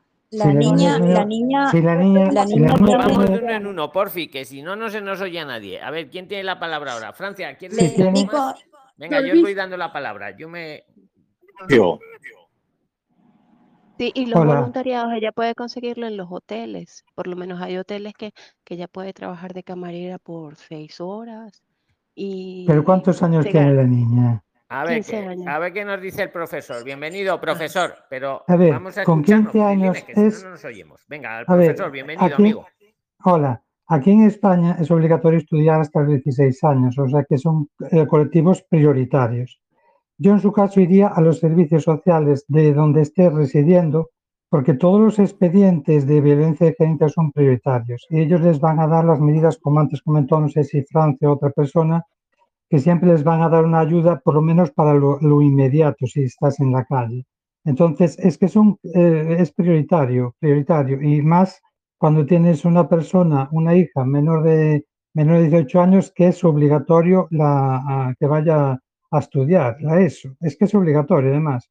Entonces, son, es prioritario. Yo, como último recurso, pues iría a los servicios sociales donde, del ayuntamiento al que pertenezca y que vean que que es un, caso extremo, es decir, que tienen que dar solución, pero ya, y máxime cuando existe ya violencia de género, que después se puede probar o no probar, eso ya se verá por, por- la autoridad competente, pero en principio es prioritario. Pues eh, muy buen aporte profesor Pedro, ¿no?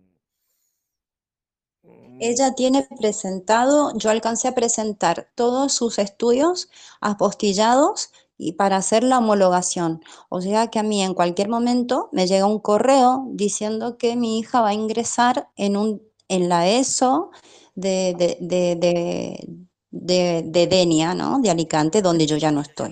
¿Y ahora dónde estás, Patricia? Estoy en Agua Dulce, en Almería. Pues Claro, dirígete no al va, a ir, no va a ayuntamiento. ir a Denia. Yo creo que tienes que hacer lo No, que dice el profesor Pedro, ir al ayuntamiento, a los servicios claro, y sociales servicios de sociales, Dulce y si no, y mira, contar lo que está pregunta, pasando. Claro, pregunta al orientador, al orientador profesional que hay en cada centro de estudios. Ahí tiene un, un gabinete específico y cuando vean que puede haber violencia de género, ellos tienen que dar constancia a la autoridad competente y, y es iniciar un expediente. O sea que puedes dirigirte al orientador que está en el centro al que pertenezca por motivos de domicilio de tu hijo. Y te añado algo a lo que te dice el profesor. Si no te, donde estás, no te dejan, no quieren que te empadrones, donde estás ahora en agua dulce, y os lo digo para todos, el empadronamiento es un derecho. Derecho. No depende de que que me, del arrendador que me quiera o no me quiera empadronar. No, es que aunque no quiera, tengo el derecho a empadronarme. Entonces existe una figura, Francia, que se llama empadronamiento con informe. Porque el empadronamiento sin domicilio es el que no tiene domicilio. Ese es para el que, para el que vive en un parque o yo qué sé, o en un puente. Pero cuando el caso es que yo tengo una habitación, una casa, pero no quieren que me empadrone, como es el caso de Patricia, ahí voy al ayuntamiento y le digo que quiero el empadronamiento con informe. Acordaros. Con- claro, porque si no te van a decir, no, usted no vive en un parque. No, tiene que ser con informe. Entonces, a veces hay ayuntamientos que, que lo saben muy bien, pero hay otros que toca un poco evangelizar. Está el BOE, que lo hemos puesto varias veces, lo tenéis aquí en el grupo de Telegram, os lo vuelvo a poner si alguien lo necesita. El BOE es para toda España, ¿eh? que hay algún ayuntamiento y dice, no, aquí eso no, no, aquí sí, es en todo, en toda España, en todo el territorio nacional. Entonces, ahí Patricia, pues puedes pedir el, el empadronamiento con, informe. ¿Qué quiere decir eso? Quiere decir que el ayuntamiento va a comprobar que de verdad vives ahí y si vives ahí te va a dar de alta en el padrón automáticamente, que en tu caso, como lo tienes en el otro sitio, se traslada el padrón, ¿vale? Porque el eh, y no hay que borrarlo del otro sitio. Entonces, ¿cómo lo hacen? Ahí hay unos ayuntamientos que te mandan una carta a casa y si la recibes, es que vives ahí, lógicamente, y ya con eso te empadronan. Y hay otros que te mandan un municipal para ver que vives ahí. Y hay algunos que te cobran 10 euros por la gestión. ¿Vale? Y yo todo esto lo sé por todo lo que decís vosotros, que os ha pasado, que muchos lo habéis hecho. Otros le han dicho, no, aquí no es. Pues sí es, sí es. Empadronamiento con informe. Vais al. en tu caso, Patricia, iría lo que dice el profesor, a los servicios sociales, pero del ayuntamiento en el que estás ahora. En el que estás ahora. Y le cuentas todo esto. Lo que te ha pasado, que la niña te la han admitido en el otro colegio, pero ahora vives aquí. Y que encima donde vives que no quieren que te empadrones, pero es un derecho que tienes. Por cierto, no le hacen nada malo al que os tiene alquilado, nada. Solo comprueban que vives ahí. El empadronamiento es una cosa estadística que a vosotros además os beneficia para muchas cosas, pero al Estado le interesa saber en todo momento la población que hay en España y dónde vive, ¿sabes? Pero por fines estadísticos y tal. Entonces, no os preocupéis que no os fastidiáis para nada al que os tiene alquilada la habitación o la casa o lo que sea. Eso también que os quede claro. No sé si alguien quiere aportar algo más para lo de Patricia, pues que Y ahora, y ahora lo siguiente le explico, Luis, porque yo cuando vine con mi hija, obviamente que vine, o sea, si traigo a mi hija, la saco del colegio de allá, de Argentina, renuncio a lo que tengo yo allá, me vengo para acá para formar una familia y resulta otra cosa, he quedado, digamos, como, como que no tengo nada, o sea, no, no, no tengo nada en ningún lado. ¿Cómo que no tienes nada, quería- Patricia? Si tienes a tu hija y te tienes a ti, que eso es lo más importante. Y siempre, joder, acordaros, claro. eh, o sea, más vale estar solo que mal acompañado. Bueno, y tienes a 25.800 prilines también que te apoyamos, por favor. ¿Cómo que no tienes Gracias. nada? Hombre. O consígase otro hombre. No, gracias. Pero, pero ojo, ojo, con cuidado, no fiéis. ¿Habéis visto lo del falso amigo, el falso novio, el falso marido? ¿Qué quieres decir, Francia? Os voy a dar prioridad a los que tenéis la cámara. anda. A ver, ¿qué quieres decir? Pero acércate el micro, porfa. Acércate el Un micro. novio, un novio Don Luis, español. para ella, ella para empezar puede estar en un voluntariado, se queda ahí, le van a dar su techo, su comida, trabaja mediodía y en el otro mediodía va buscando un empleo. En lo que consigue el empleo, se puede poner a trabajar y se va a un lugar que si tiene algo de plata para, para pagar el arriendo, por lo menos de un mes. Si no, bueno, permanece en el voluntariado y puede trabajar en las tardecitas, en las noches y trabaja en el voluntariado en las mañanas. Todo tiene solución en esta vida. Ese Así es. ¿Quién más quiere Francia- aportarle? Venga. Yo ahí, eh, por ejemplo, eh, para hacer, digamos, para estabilizar mi situación legal, para, porque yo tengo que, todo lo que vaya a hacer tiene que ser antes de los 60 días, eh, antes de los 40 días, antes de que se me venza mi, la visa de turista. Yo tengo, o sea, ingresé con todos mis papeles bien, o sea, con la cobertura de viajero para mí, para mi hija, em, bueno, todo el carnet de vacunas, mm, los estudios apostilla- apostillados de ella, mi, mi situación, digamos, o sea, soy, eh, soy viuda, apostillado, eh, las partidas de nacimiento apostilladas, los estudios de ellos apostillados, o sea, vengo con todo eso hecho y quisiera saber cómo podría empezar a gestionar una especie de regularización para poder eh, quedarme ya más un poco más aquí, porque realmente, o sea, una de las cosas que rescato de España es que el tema de, de la, o sea, por lo menos aquí donde estoy, o sea, que los niños están sin riesgo. Lamentablemente, allá en mi país, o sea, ya están como acuchillando por un teléfono, por una zapatilla, o sea, es una situación también. Y me gustaría que ella tuviera posibilidades también de, de tener una vida distinta, de estar segura. Y bueno, por eso mismo ver, yo básicamente hice planes para hacer una vida aquí, o sea, con, en familia, pero bueno, ahora estamos las- nosotros A ver, somos mira, las dos. rápido para que no te agobies, Patricia. Queda- eh, hay una solución, por ejemplo, quedarte irregular no es un delito y, en, y dos años pasan muy rápido. No digo que lo hagas o que no, no, pero una solución para que no te agobies. Hay muchas otras, pero por ejemplo, si te quedaras irregular no sería ningún pecado. Tu hija va a poder ir al colegio igual y a los dos años te puedes hacer un arraigo por formación, que es muy sencillito. Tú y tu hija, por ejemplo. Pero bueno, más ideas que le queráis dar o más apoyo que le queráis dar a Patricia, de cualquier tipo. Don Yo le digo, Jacqueline, yo le quería decir algo Jacqueline, a- A ver, a Jacqueline, Patricia. venga, adelante, Mira, Jacqueline. Yo te quiero a- apoyar, te quiero dar ánimo porque yo hace cuatro años llegué también a España con dos hijos menores y pues esperando que llegaran los tres años para el arraigo social, pero en esos tres años, gracias a Dios, encontré gente pues maravillosa. Bueno, habían algunos por ahí que, que querían aprovecharse, pero, pero no, eh, trabajé en negro, trabajé cuidando adultos y ayudándole a mis hijos en, en gracias a Dios el estudio es gratis, ellos estudiaron el AEXO y luego hicieron el, el FP, ¿cómo es que le llaman? Bueno, el, el- ¿cómo se llama? Sí, el ya FP es- se es- llama, sí. El FP, sí. Y, y la verdad, trabajando, me ayudó mucho Caritas, una maravilla. Yo le doy gracias a Dios a Caritas, a Caritas y a la Cruz Roja, Mira, eso no lo hemos especialmente Caritas. mencionado y está bien que se lo digas. Caritas, efectivamente, está ayudando muchísimo. Muchísimo, porque mi hijo quería hacer las prácticas en Madrid y, y de loca, bueno, no sé, bueno, bueno, sirvió para aprender. Nos fuimos para Madrid a que él hiciera las prácticas y fue durísimo porque ahí sí no conocíamos a nadie. Yo pensé en un refugio que había ahí en el, en el barrio Las Rosas, por ahí cerca. Y mm, la Cruz Roja me quiso dar el refugio, gracias a Dios pude conseguir entonces una habitación que era mejor que estar en el refugio porque no podíamos estar los tres juntos.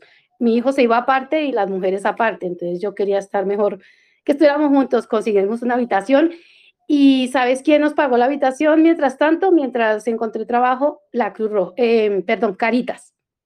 Caritas me pagó la, nos pagó la habitación, nos ayudó para el bono de transporte, para mi hijo hacer las prácticas. La verdad que no te desanimes, no te A mí, desanimes. a mí es la y que más me gusta, Caritas, de las de las me encanta, yo la amo, la amo porque hasta el momento a mí eh, pues le, le cogieron mucho cariño a mi hijo, el párroco de esa iglesia de Las Rosas, de ese barrio de Las Rosas, maravillosos, maravillosos. No, yo es, la verdad, ánimo, ánimo que hay ahí, es el, yo verdad que es el único país que yo, o del, pues, de, de- de mi país a ese, que hay tantas ayudas, pues en ese momento para las madres, cabeza de hogar, ¿no? Para madres Claro, con ayuda hijos. para el que lo Sí. necesita, para el que Sí. de verdad no puede hacer otra cosa, como a lo mejor es en estos momentos el caso de Patricia. Pero Patricia, Como ante ella, todo, de verdad, sí. no te agobies, que estás en un país seguro, No, para que apoyan nada, a la mujer nada. más y, y con una niña además de Y 15 con años, pues me- todavía más, como te ha dicho el profesor, y te dice Jacqueline, y te dice Francia, tienes, o sea, mm, y nos tienes a todos nosotros. Vamos. Sí. No hay problema sin solución. Todo tiene solución en esta vida. Sí, no, sino que busques, vayas a, vayas y busques a Caritas, buscas a las, a las parroquias, no te mueves, es moverse y, y Mira, de trabajo para mañana para Patricia. Ir a, a ver a Cáritas, allí en la población que estás, e ir a ver al ayuntamiento, al servicio social. A ver lo que te ha pasado, tú lo cuentas, como nos lo has dicho nosotros, y luego nos lo, nos lo vas reportando y te vamos guiando. Patricia, si te parece bien. Sí, por supuesto, Luis, eso es lo que voy a hacer y, y- y justamente mañana mismo. Ya me he publicado en mil, en mil, en mil anuncios, creo que ya eh, he pu- publicado para doméstico, para, bueno, camarera, em, tengo idioma, pero lo que pasa es que no eh, he estado claramente, o sea, como choqueada todavía y ahora voy regulando un poco, pero me ayuda muchísimo la compañía de ustedes, el apoyo, el cariño y, y agradezco infinitamente la información que me están dando y, y a las mujeres también del grupo. Gracias. Claro, mira, Francia te quiere decir decir algo más. eh, a- a- ahora le cedo la palabra, pero yo te digo una cosa. El próximo domingo, métete otra vez y nos dices cómo ha ido la semana y yo, y creo que todos te entendemos, porque ha sido un shock. Tú lo has dicho, porque tú venías con un plan y te has encontrado con otra realidad cruda, además, y muy fuerte. Y es normal, es normal, pero como tú bien dices, ahora ya lo estás como encajando y no te preocupes, que, que se sale para adelante. ¿Qué quieres decirle, Francia?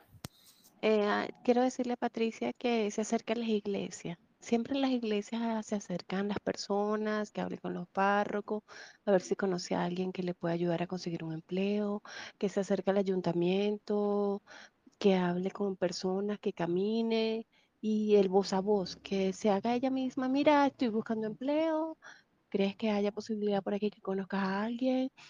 Tú misma, tú misma te pones a hablar con todo el que veas. En las, primero ve las iglesias, después vas al ayuntamiento, en los lugares donde creas que haya mm, bastantes personas. Es mi consejo.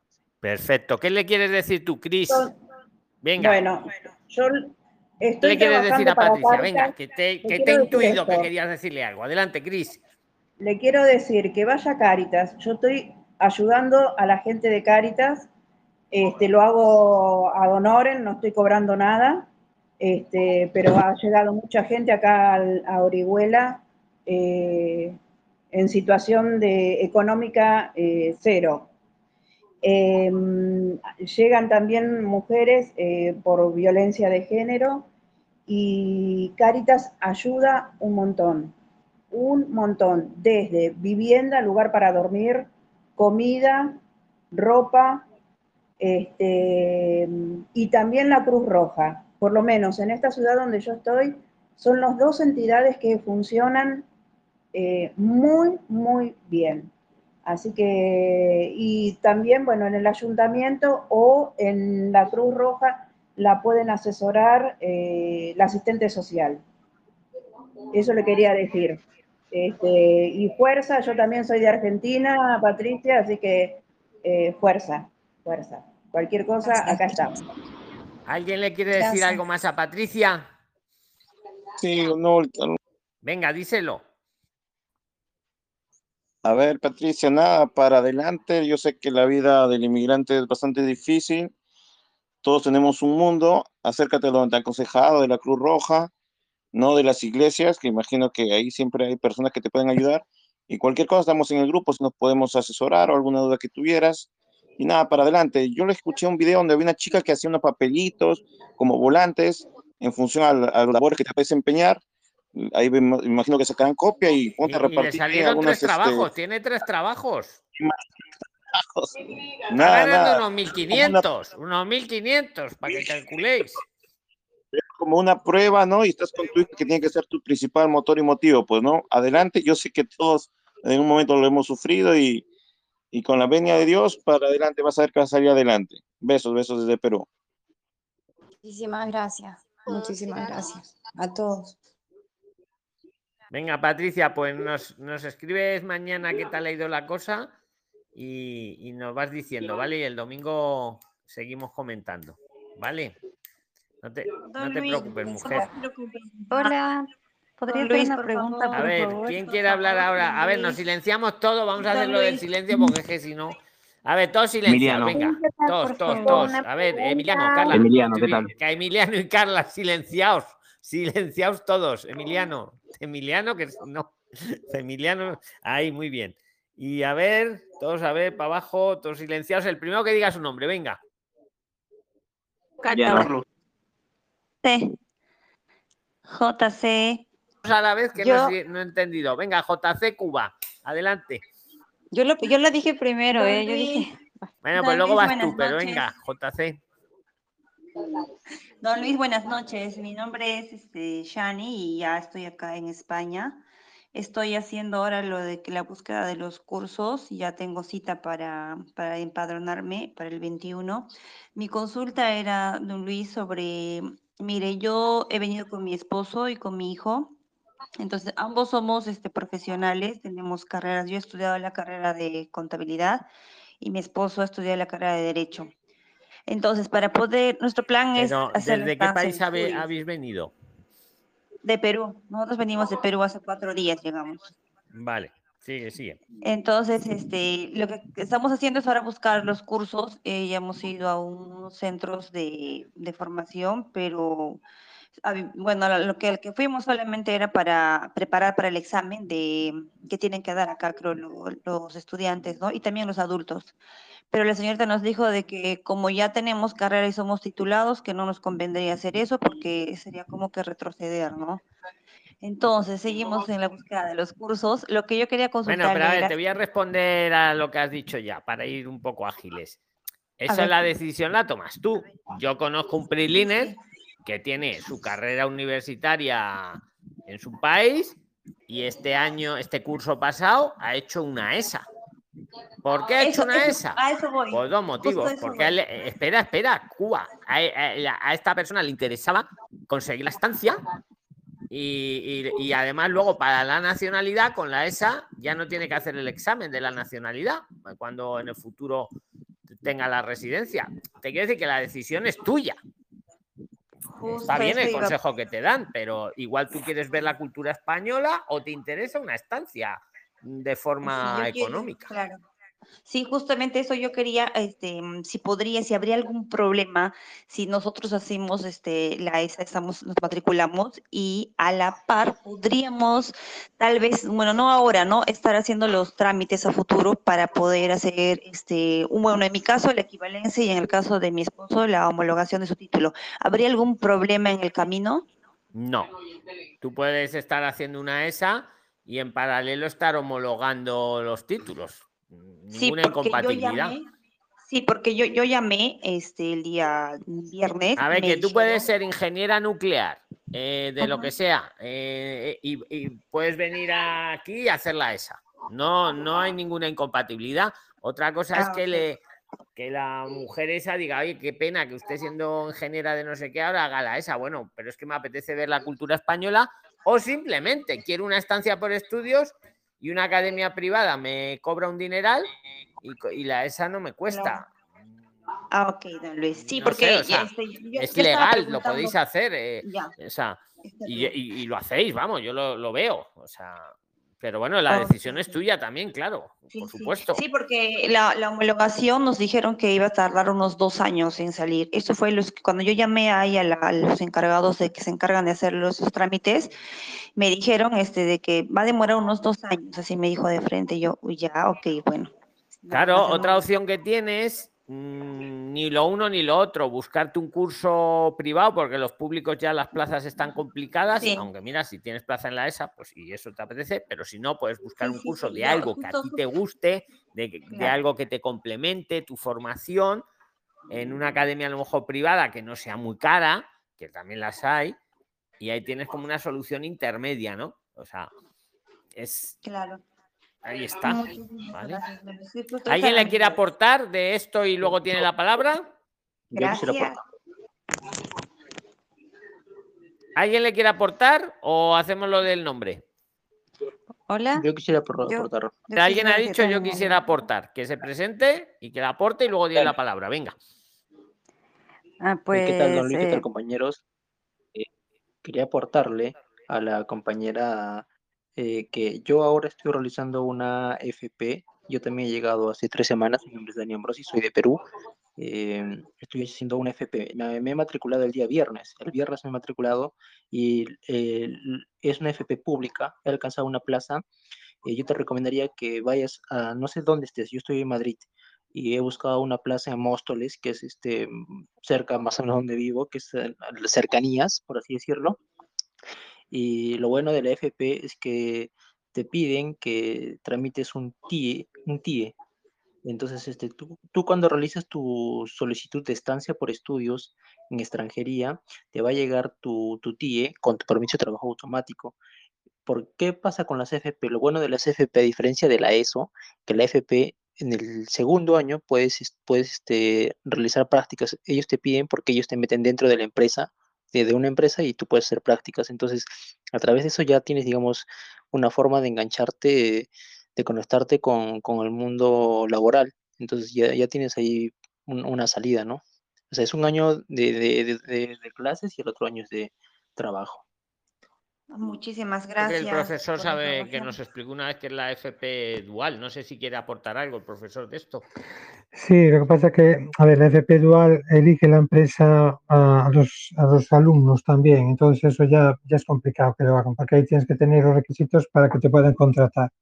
Como bien dijo el compañero antes, cualquier formación profesional, a los dos años hacen prácticas en las empresas, pero cuando terminan los años sin ser dual, ¿eh? Entonces es un, buen método para que la empresa te conozca y si trabajas bien, probablemente que muchos de ellos ya se queden en la propia empresa, ¿vale? Y lo que, lo- mira, lo que quería comentar es una cosa, a ver, en, en alguna administración pueden ver raro que tú siendo ya una licenciada que, que quieres hacer la ESA, pero bueno, si no te dice nada y tú lo único que pretendes es eh, tener la estancia por estudios, tirar para adelante y punto. Yo siempre digo lo mismo, es decir, no, no hay que mentir, pero tampoco tienes por qué decir toda la verdad. Si a ti te preguntas si tienes la secundaria, pues sí, pero no tienes por qué decir que tienes un título universitario. Si a ti te interesa en ese momento para poder a- adquirir o, o tener la estancia por estudios. Pero bueno, en principio va a depender un poco de la administración con la que toques. Y respecto a, a los plazos de matriculación, a ver, el curso ya empezó el día 8, pero por ejemplo en mi instituto ahora mismo estamos dando de baja a aquellos que no acudan más de tres días seguidos, entonces ya los que están en lista de espera se incorporan. Y en algún otro instituto probablemente que aún a día de hoy puede quedar alguna plaza. Estoy hablando de institutos públicos, ¿eh? que son gratis la enseñanza. Ah, Ok. Una consulta, don Luis. En, en el caso de que yo haga la ESO, yo, yo voy, tramito de extranjería, me dan el TIE, en ahí automáticamente me va a salir permiso de trabajo o después de eso recién No, tengo que ahí te toca pedirlo, como hemos dicho al principio del audio del podcast, porque Ajá. como es, no es una FP superior ni un nivel 6 o superior, te va a poner que no autoriza, pero tú luego lo puedes pedir. Sí. Y de hecho, Ah. conozco un Prisliner que haciendo la ESA, este curso que ha acabado, estuvo trabajando en IKEA. O sea que sí. Ah, Y escuchar mucho lo que os ha dicho el profesor, que os acaba Sí, de dar sí, un sí. dato clave. Están dando de baja a los que a los que no han acudido tres días seguidos, o sea que, que van a que, que seguro que hay plazas en muchos sitios. A- ahora, esta semana, aprovechar. Sí, sí, sí. Justo estoy pilas. Gutiérrez, que tiene el audio puesto y la cámara puesta, ¿quiere decir algo? Sí, Venga, adelante, preséntate, por favor, preséntate para todos. eh, buenas. eh, yo soy de, de Colombia, estoy en Villavicencio Meta. Mi pregunta es si allá en España hay Banco Falabella. A mí no me suena en España ese banco. ¿A alguien le suena? Yo creo que no, John. Aquí en Brasil sí, y en Colombia.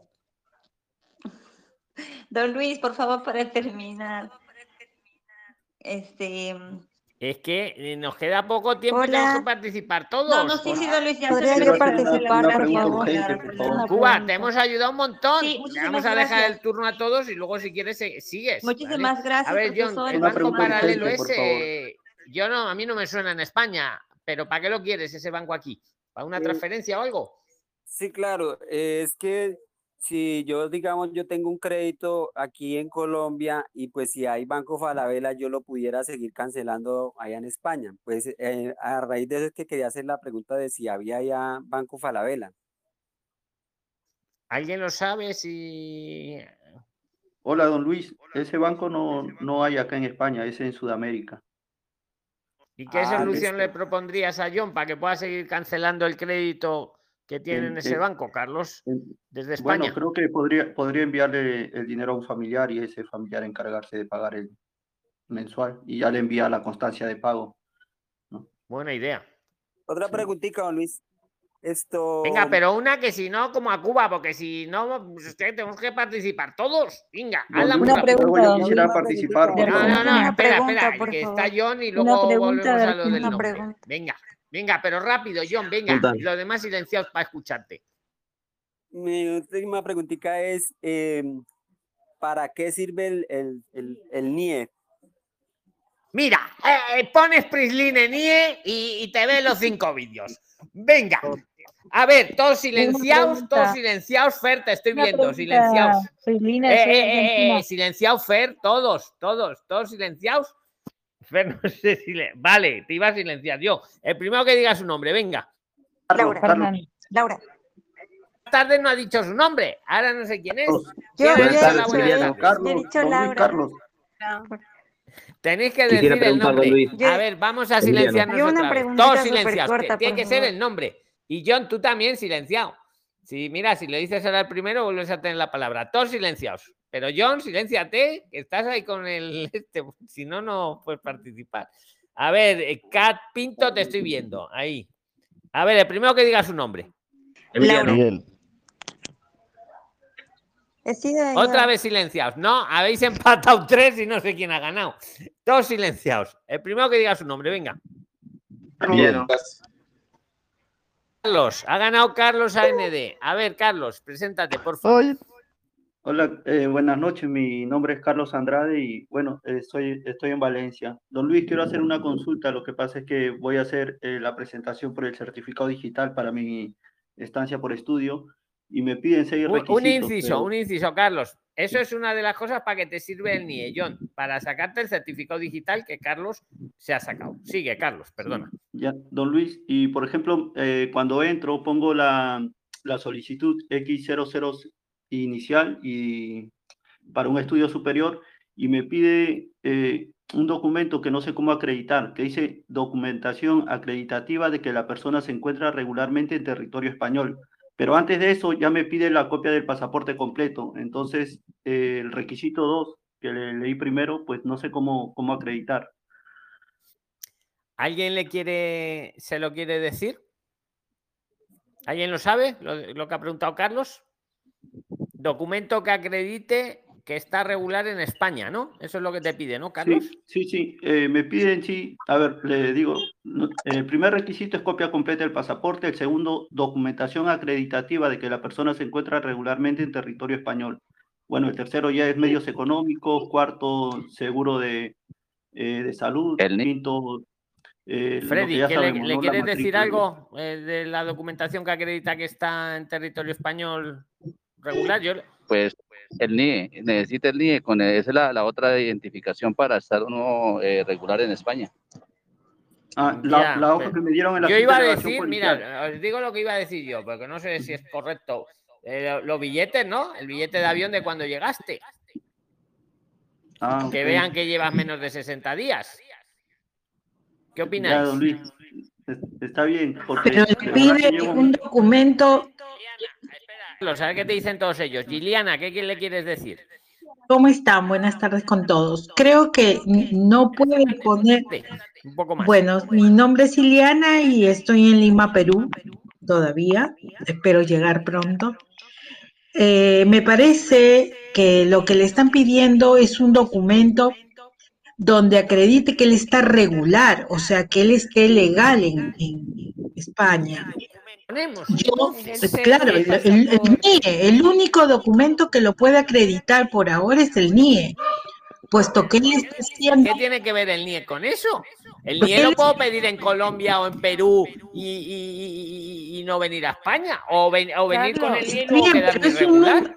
A ver, Eh, pero Carlos. es un número de documento, Para escucharla, porfi, que si no, no nos oímos. Venga, a ver. es un número de documento de extranjero. O sea, le están dando un número como extranjero. Pero ahí no coincido con vosotros. ¿Alguien Bueno. más le quiere? No, pero que está bien, joder, inteligencia colectiva. ¿Alguien? ¿Qué documento podría presentar nuestro amigo para acreditar que está regular en España? A ver. Pero que trámite. Entrenamiento no. A ver qué nos dice Claudia Moreno. A ver, si- silenciaos todos. Venga, y ahora seguimos. Venga, ¿qué le, presentarías tú, Claudia? Claudia se lo presentó a su marido, o sea que, ¿qué opinas tú, Claudia? Mira, cuando presentan el pasaporte, lo presentan normalmente, cuando piden el pasaporte se presenta primera, la primera hoja. Cuando te piden un documento acreditativo, es ya todo el pasaporte donde está el sello de entrada de, el sello de entrada a territorio español, el que te pone migración cuando entras. Podrías a meter el pasaporte, aunque se lo piden ya en la primera casilla, nos dice Carlos. Es que en la primera casilla uno normalmente sube como la primera hoja y después sube el pasaporte completo, desde la primera hoja hasta la última. Y el sello es lo que demuestra que estás en, terri- estás en territorio de forma regular, el sello de migración. Hombre, ahí, Bueno, ahí eh, yo estoy más de acuerdo. pasa es que Me gusta en- más en el- eso. en el sí. primero, ¿Hay- ¿Alguien quiere el- aportar algo en- de esto? Venga, que está En el interesante. primero me dice copia completa del pasaporte. Ah, buen dato. Si le dice copia completa, ahí va todo. Ojo, y la copia En el- completa son las hojas en blanco también, ¿eh? Sí, Acordaros. sí, eh, eso va en el primero, pero en el sello, segundo es lo que dice la documentación acreditativa de que la persona se encuentra regularmente en el territorio español. Ese es en la segunda. En el primero ya me pide la copia de, completa del pasaporte en vigor. Pero lo que te piden ahí es eso, es el sello de pasaporte, porque cuando te Bueno, piden pero si le está pidiendo el pasaporte entero en la primera, ¿alguien tiene alguna idea mejor? Pero bueno, están bien. O sea, silencio absoluto. Yo, don Luis, Dilo, habla. yo voto por el empadronamiento. Pero a ver, yo me puedo empadronar. Bueno, yo no porque soy español, pero un irregular, uno se puede empadronar y quedarse irregular. De hecho, un irregular se puede empadronar y le están pidiendo documento acreditativo de que está regular en España. Es que es muy buena la pregunta de Carlos. Claro, por eso creo que no es, o sea, lo único que lo puede acreditar es el NIE, porque hay un número de extranjero. No, yo tengo ya ni estoy en Colombia. Don Luis, es el pasaje. Pero es un número de extranjero, Y Todos silenciados. A ver. es un número de extranjero. O sea, es lo único que acredita que tú tienes una identificación como extranjero en el país para hacer un trámite. Tú lo puedes sacar desde, desde el país que estás, pero para hacer, tú vas a hacer los trámites en el país, en España. El NIE ni el pasaporte. A ver, algo nuevo. Quiero algo nuevo. Luis, eh, El NIE no consta de que estoy regular. Don Luis, es un pasaje es de entrada Marita, España. si le- es que Es estoy. el a ver, sello ta- de eh, eh, a no habléis a la vez. A ver, alguien que sepa algo nuevo. no, es que, es que es el sello de entrada a España que está en el pasaporte, Luis. Es eso. La- en la primera casilla le piden el pasaporte sí, completo. Sí, pero con el sello de entrada ellos van a probar que está dentro del, Vale, de pues me vale. Pues Claudia turista. Moreno ha dicho eso y tú también dices eso. Pues Sí, vale. sí, es eso. Es el pasaje también, don Luis. Bueno, mira, es buena idea, España. Carlos. Carlos, lo que, lo que te acaban de decir, el eh, en la segunda metes el, el donde está el sello de entrada y el pasaje también, que no. Vale, Vale. don Luis, muchas gracias. Muchas gracias a Nada, todos. amigo, buen debate has provocado, ¿no? Pero interesante, además. A ver, Sí, era- nos silenciamos todos. me faltaba. To- espera, espera, todos silenciados. Sí, yo creo que ha quedado claro. Yo pondría el sello del pasaporte y el pasaje también, de entrada. Y así le queda muy clarito al, al que lo lea. A ver, eh, todos silenciados. Venga, el primero que diga su nombre, claro. Emiliano. Yel. Espera, que Emiliano, ¿no? Emiliano. Emiliano. Anda. Sí, sí. Creo. A ¿Qué ver, a ver, habla Emiliano, a ver si eras tú. ¿Qué, ¿Qué tal, don Luis? Buenas tardes, buenas noches. Eh, bueno, soy de Buenos Aires, Argentina, y mm, mi consulta es, eh, yo estoy, estoy viendo el video que usted tiene eh, de Prixline eh, de hace dos años, y ahí habla de 530 euros mensual para poder eh, demostrar. Yo quisiera saber cuáles son los valores a día de hoy, o sí, a día de hoy para poder demostrar, para poder ingresar con una visa de estudio por un año. Muy buena, muy buena pregunta. El que te responda luego tiene la palabra. Venga. 585 euros por mes. Así es, así es. El que ha dicho 585 euros es la- lo actual. Entonces tiene la palabra. Preséntate. Soy Edgar de Colombia. Adelante, Edgar. Ok. Muy buen Eh, aporte. La que cuestión Edgar es hace la que tarea. Dinos. La cuestión es que tengo yo una duda porque han hablado tanto de las vacunas. Lo que pasa es que el que no tenga vacunas que no puede viajar. Esa es la Que pregunta las van mía. a quitar ya, que las están quitando, pero todavía no es oficial. Ah, bueno, gracias, muy amable. Con Con el PCR. Si no has oído lo anterior, sí, es verdad, eh, pero vamos, no Con está la PCR. todavía, pero parece. Sí, ¿no? Sí, con una prueba. Ah, bueno, gracias, muy amables. Y Luis, quisiera hacer una ver, segunda ¿quién pregunta, por a ver, espera, nos silenciamos porque si no empezáis todos. Emiliano, ¿querías algo más, porfi? Aparte de Sí, esos quería, quería, 585. sí, quería hacer una, una segunda consulta, que eso hay un debate que estoy teniendo con Laura en el grupo. Eh, yo quisiera hacer un curso eh, de un año para poder eh, tener acceso a la visa de estudio y después poder eh, trabajar el resto del- de las, o sea, la- las otras 20 horas. Eh, y quisiera saber si con un 30, curso lo han subido, lo han subido a 30 horas. 30 horas. a puedes 30 trabajar horas de, estudio o de trabajo. De trabajo. Ok, y yo quisiera saber si... Antes eh, eran haciendo 20 un- horas de trabajo, ahora son 30, si, si quieres, claro, Ok. puede ser menos. Yo quisiera, yo quisiera saber si eh, haciendo un curso eh, de un año puedo tener acceso a trabajo en el sector privado, digamos.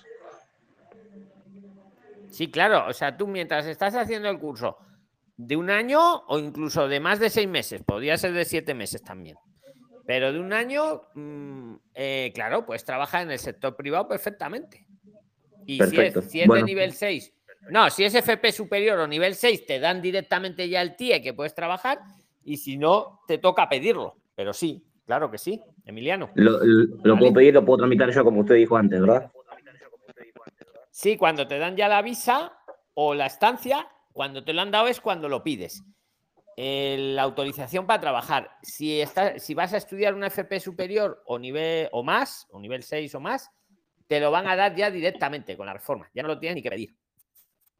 Perfecto. Y, y ya con esto eh, termino. Eh, antes de ingresar a España, ¿tengo que estar aceptado en el instituto donde, donde vaya a estudiar? Claro, si vienes con visa, ellos te piden la carta de que el instituto te ha aceptado. ¿Quiénes, Para darte la visa. Claro, Ah, si no, te dan la visa. Claro, eh, ahora una vez que ya tiene la visa, ya con la visa es lo único que te van a mirar.